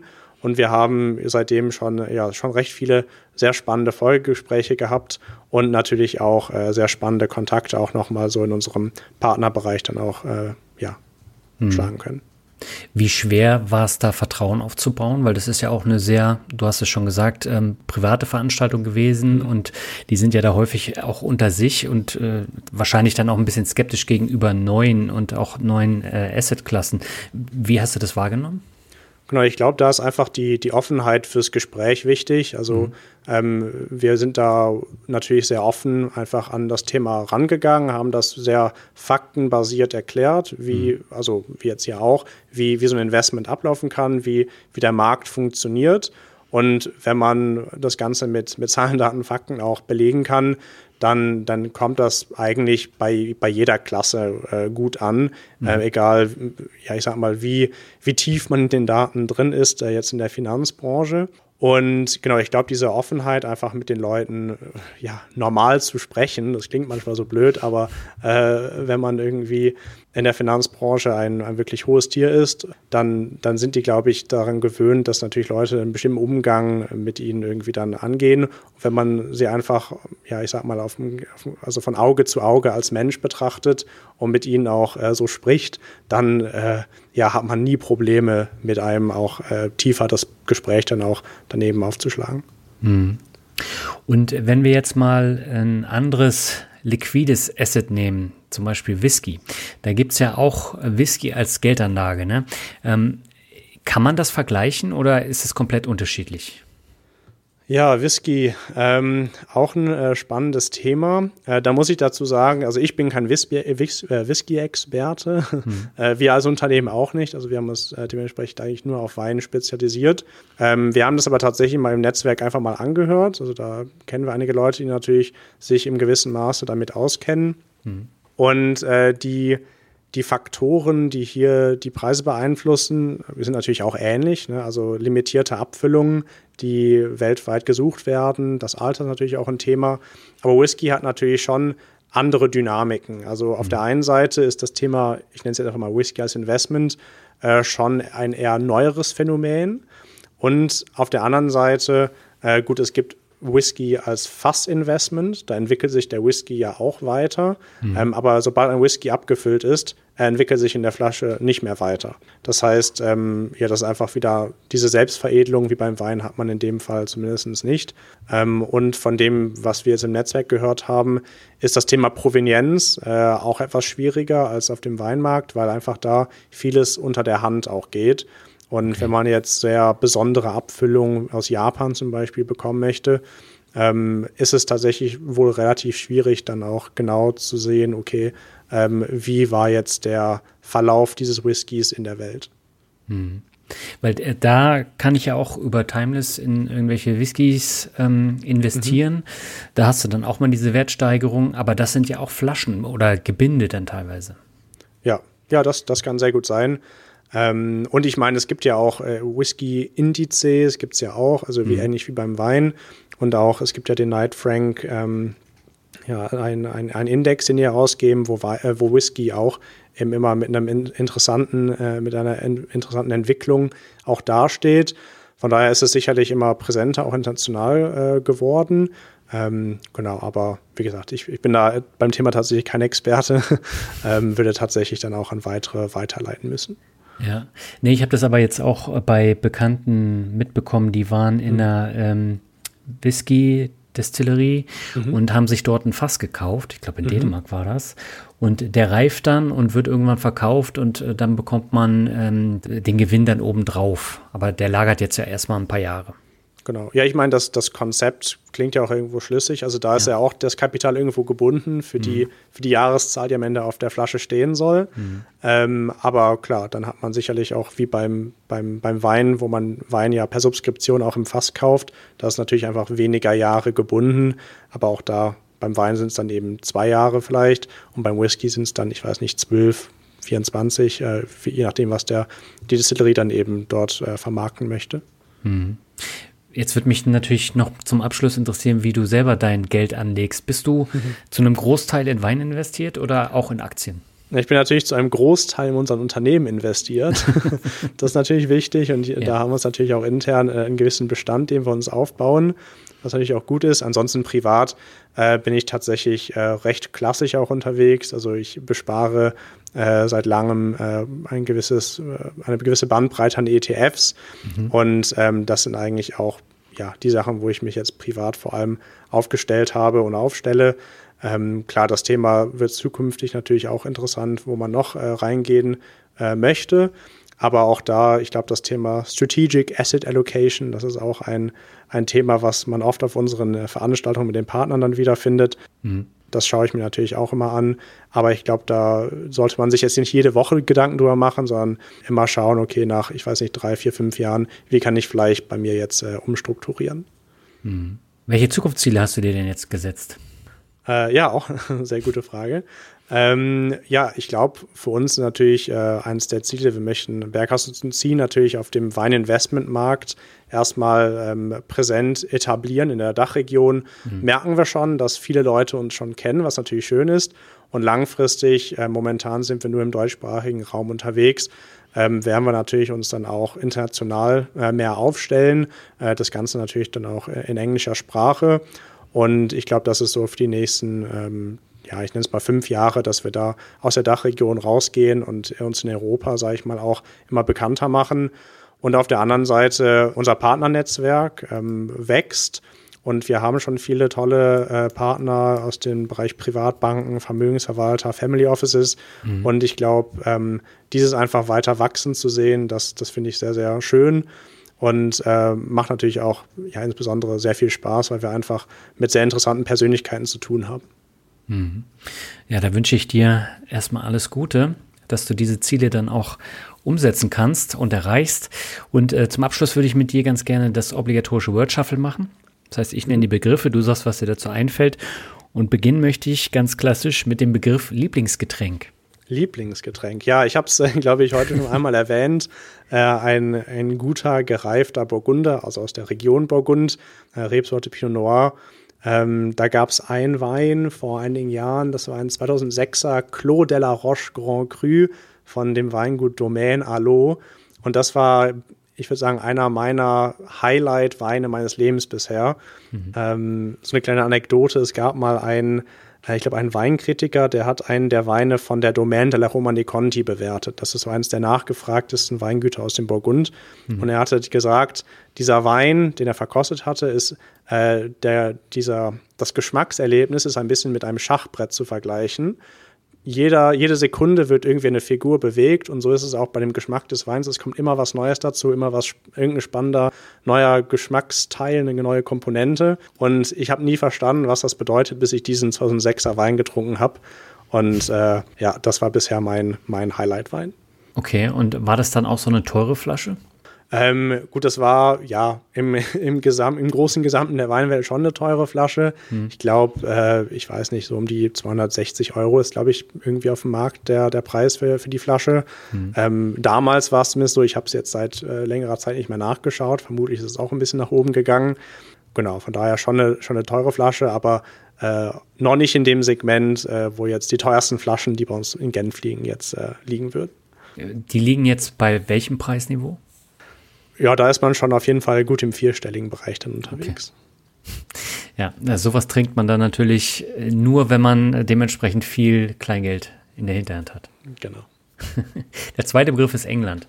Ja, England. Äh, äh, gut, was heißt Heimat? Ähm, aber meine, ein großer Teil meiner Familie lebt dort. Ähm, meine, meine Großmutter lebt dort. Äh, der wirklich Großteil meiner Verwandtschaft lebt dort. Und äh, ja, weil ich recht jung schon nach Deutschland gezogen bin und auch zwischen, also wo wir in England, wo ich aufgewachsen bin, auch in andere Länder noch äh, für einige Zeit gelebt hatten, ich glaube, so dieses typische Heimatsgefühl habe ich nicht, aber ich mhm. bin sehr, sehr gerne in England.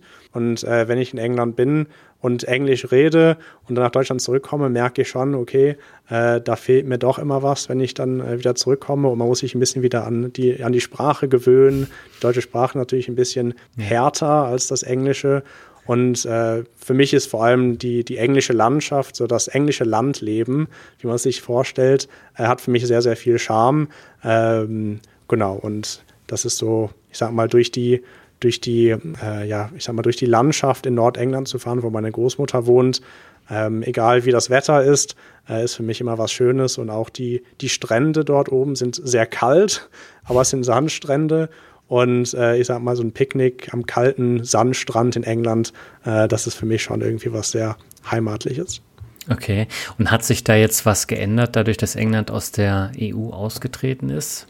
Nee, eigentlich nicht tatsächlich. Ich habe einen englischen Pass und ich mhm. komme damit, äh, kam auch während des Brexit damit gut rüber. Okay. Ähm, also ein Großteil, da hat sich jetzt eigentlich für mich nicht verändert. Mhm. Der nächste Begriff ist künstliche Intelligenz. Künstliche Intelligenz. Äh, spannendes Thema, äh, unglaublich komplex. Mhm. Ähm, ich höre mir immer sehr gerne äh, Leute an, die viel darüber sagen können, ähm, weil ich finde die Entwicklung natürlich äh, hochspannend. Es ist sehr natürlich am Puls der Zeit, was da gerade passiert. Und ähm, ich glaube, ja klar, zukünftig oder auch jetzt schon hat es ja äh, gravierende Auswirkungen, äh, aber auch im Positiven. Also ich glaube, die Effizienzsteigerung, die man ähm, durch KI und durch, äh, ich sag mal, alle möglichen Tools, die damit entstehen, äh, ist unglaublich groß, auch für einen irgendwo persönlich. Ähm, genau, deswegen, ja, spannendes Feld aus Investmentperspektive natürlich auch sehr spannend. Äh, die Unternehmen, die daraus äh, zustande kommen äh, oder noch zustande kommen werden. Ja, ich bin sehr gespannt, äh, wo die Reise dahin geht. Auf der anderen Seite, es gibt ja diesen, äh, diesen es gibt einen sehr interessanten Film, da geht es ja auch um eine künstliche Intelligenz, die dann in eine Form gegossen wird. Mir fällt der Name gerade nicht ein, aber ähm, da sieht man, was so ein Extrem äh, sein könnte, was daraus dann zustande kommen könnte in der Zukunft. Hm. Und äh, das ist dann auf der anderen Seite wieder ziemlich ja, dystopisch und vielleicht schon beängstigend. Bleiben wir bei beängstigend. Ähm, Krisenasset ist der nächste Begriff. Krisenasset. Ja. Äh, ja, sagen einige, dass Wein auch ein Krisenasset ist. Äh, ist natürlich spannend, äh, auch in den letzten, ja, was heißt Krisen, äh, die man so weltweit beobachten konnte. Ähm, Wein wurde ja nicht wirklich dadurch bewegt. Ist auch deswegen natürlich spannend. Ähm, jetzt die, die jüngsten Krisen, die man natürlich weltweit beobachten konnte, ob es jetzt Ukraine-Krieg ist oder äh, jetzt natürlich auch die, die kürzlichen Entwicklungen Ähm, das, das bewegt alles Wein nicht. Dementsprechend würde ich sagen, dass ähm, Wein schon ein Krisenasset ist.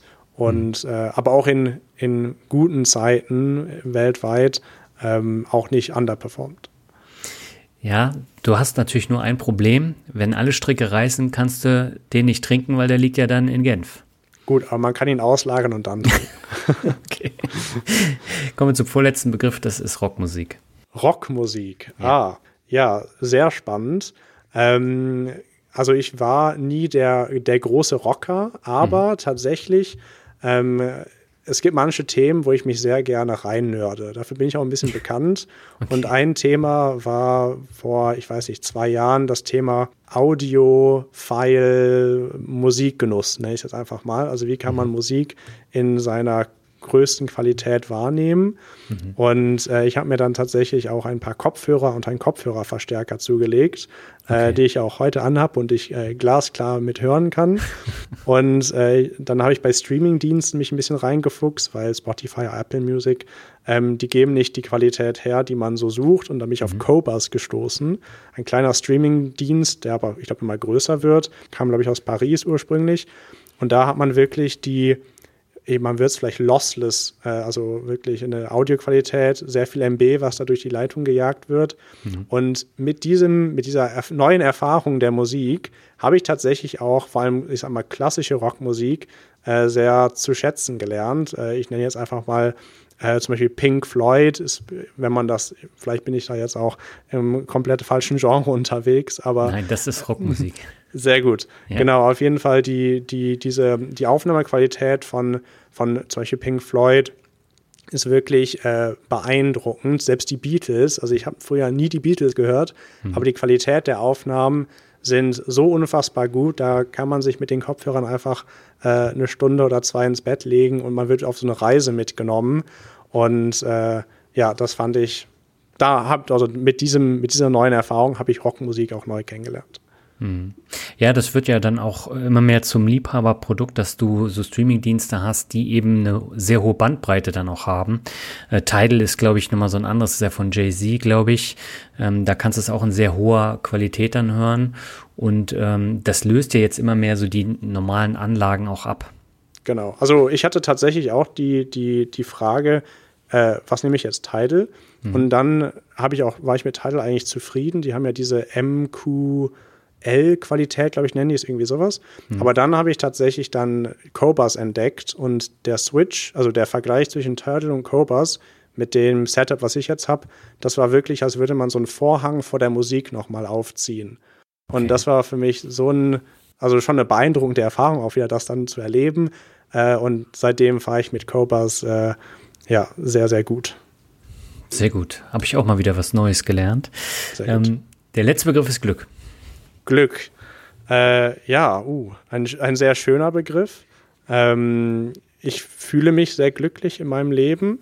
Mhm. Ähm, ich glaube auch, dass ich sehr viel Glück hatte in meinem Leben. Also es ist natürlich immer, ähm, ja, es passieren Sachen, wo man auf sein Leben zurückschaut und dann weiß man, okay, ähm, da hatte ich wirklich Glück, beziehungsweise da hatte ich wirklich ein, ein ähm, ja, irgendwie wie soll man es nennen, eine, eine, eine, eine, eine, eine Leitung, die mich mitgenommen hat, vielleicht auch ein Schutzengel, der mich äh, beschützt hat. Und ähm, ja, ich äh, darf nächstes Jahr heiraten und da fühle ich mich natürlich auch unglaublich äh, glücklich mit, äh, dass ich äh, das in meinem Leben erleben darf. Und äh, ja, ich kann nur sagen, dass ich mit meinem Leben momentan sehr, sehr glücklich bin. Ich bin auch ein sehr glücklicher Mensch und ich glaube, wenn man andere Leute fragt, würde man das auch von denjenigen auch hören. Das sind sehr schöne Schlussworte. Tristan, ab herzlichen Dank für das interessante Gespräch. Danke dir auch, Daniel. So, damit neigt sich eine der längsten Folgen im Finanzrocker Podcast dem Ende zu. Weininvestments funktionieren als Beimischung, also auch für Menschen mit einem geringeren Vermögen. Auch hier muss ich sagen, dass diese Assetklasse für mich persönlich nichts ist, vor allem im Hinblick auf die Kosten. Aber die Einblicke fand ich sehr spannend. Alle Links zum Thema Weininvestments findest du ebenfalls in den Shownotes und im Blogartikel. Und im Finanzrocker Podcast hören wir uns schon in zwei Wochen wieder. Dann gibt es eine spezielle Solo-Folge zu meinem Vermögensaufbau. Denn es ist jetzt genau zehn Jahre her, seit ich meine allerersten Einzelaktien gekauft und meinen persönlichen Vermögensaufbau begonnen habe. Das ist natürlich eine ganze Menge in diesen zehn Jahren passiert und welche Lehren ich aus diesen zehn Jahren gezogen habe, das möchte ich dir in zwei Wochen ausführlich vorstellen. Und dann gibt es noch die Weihnachtsfolge mit einem alten Bekannten, der vielfach gewünscht wurde als Interviewgast. Und damit mache ich also vielen Hörerinnen und Hörern ein schönes Weihnachtsgeschenk. Bis dahin wünsche ich dir alles Gute und sag ciao. Bis zum nächsten Mal.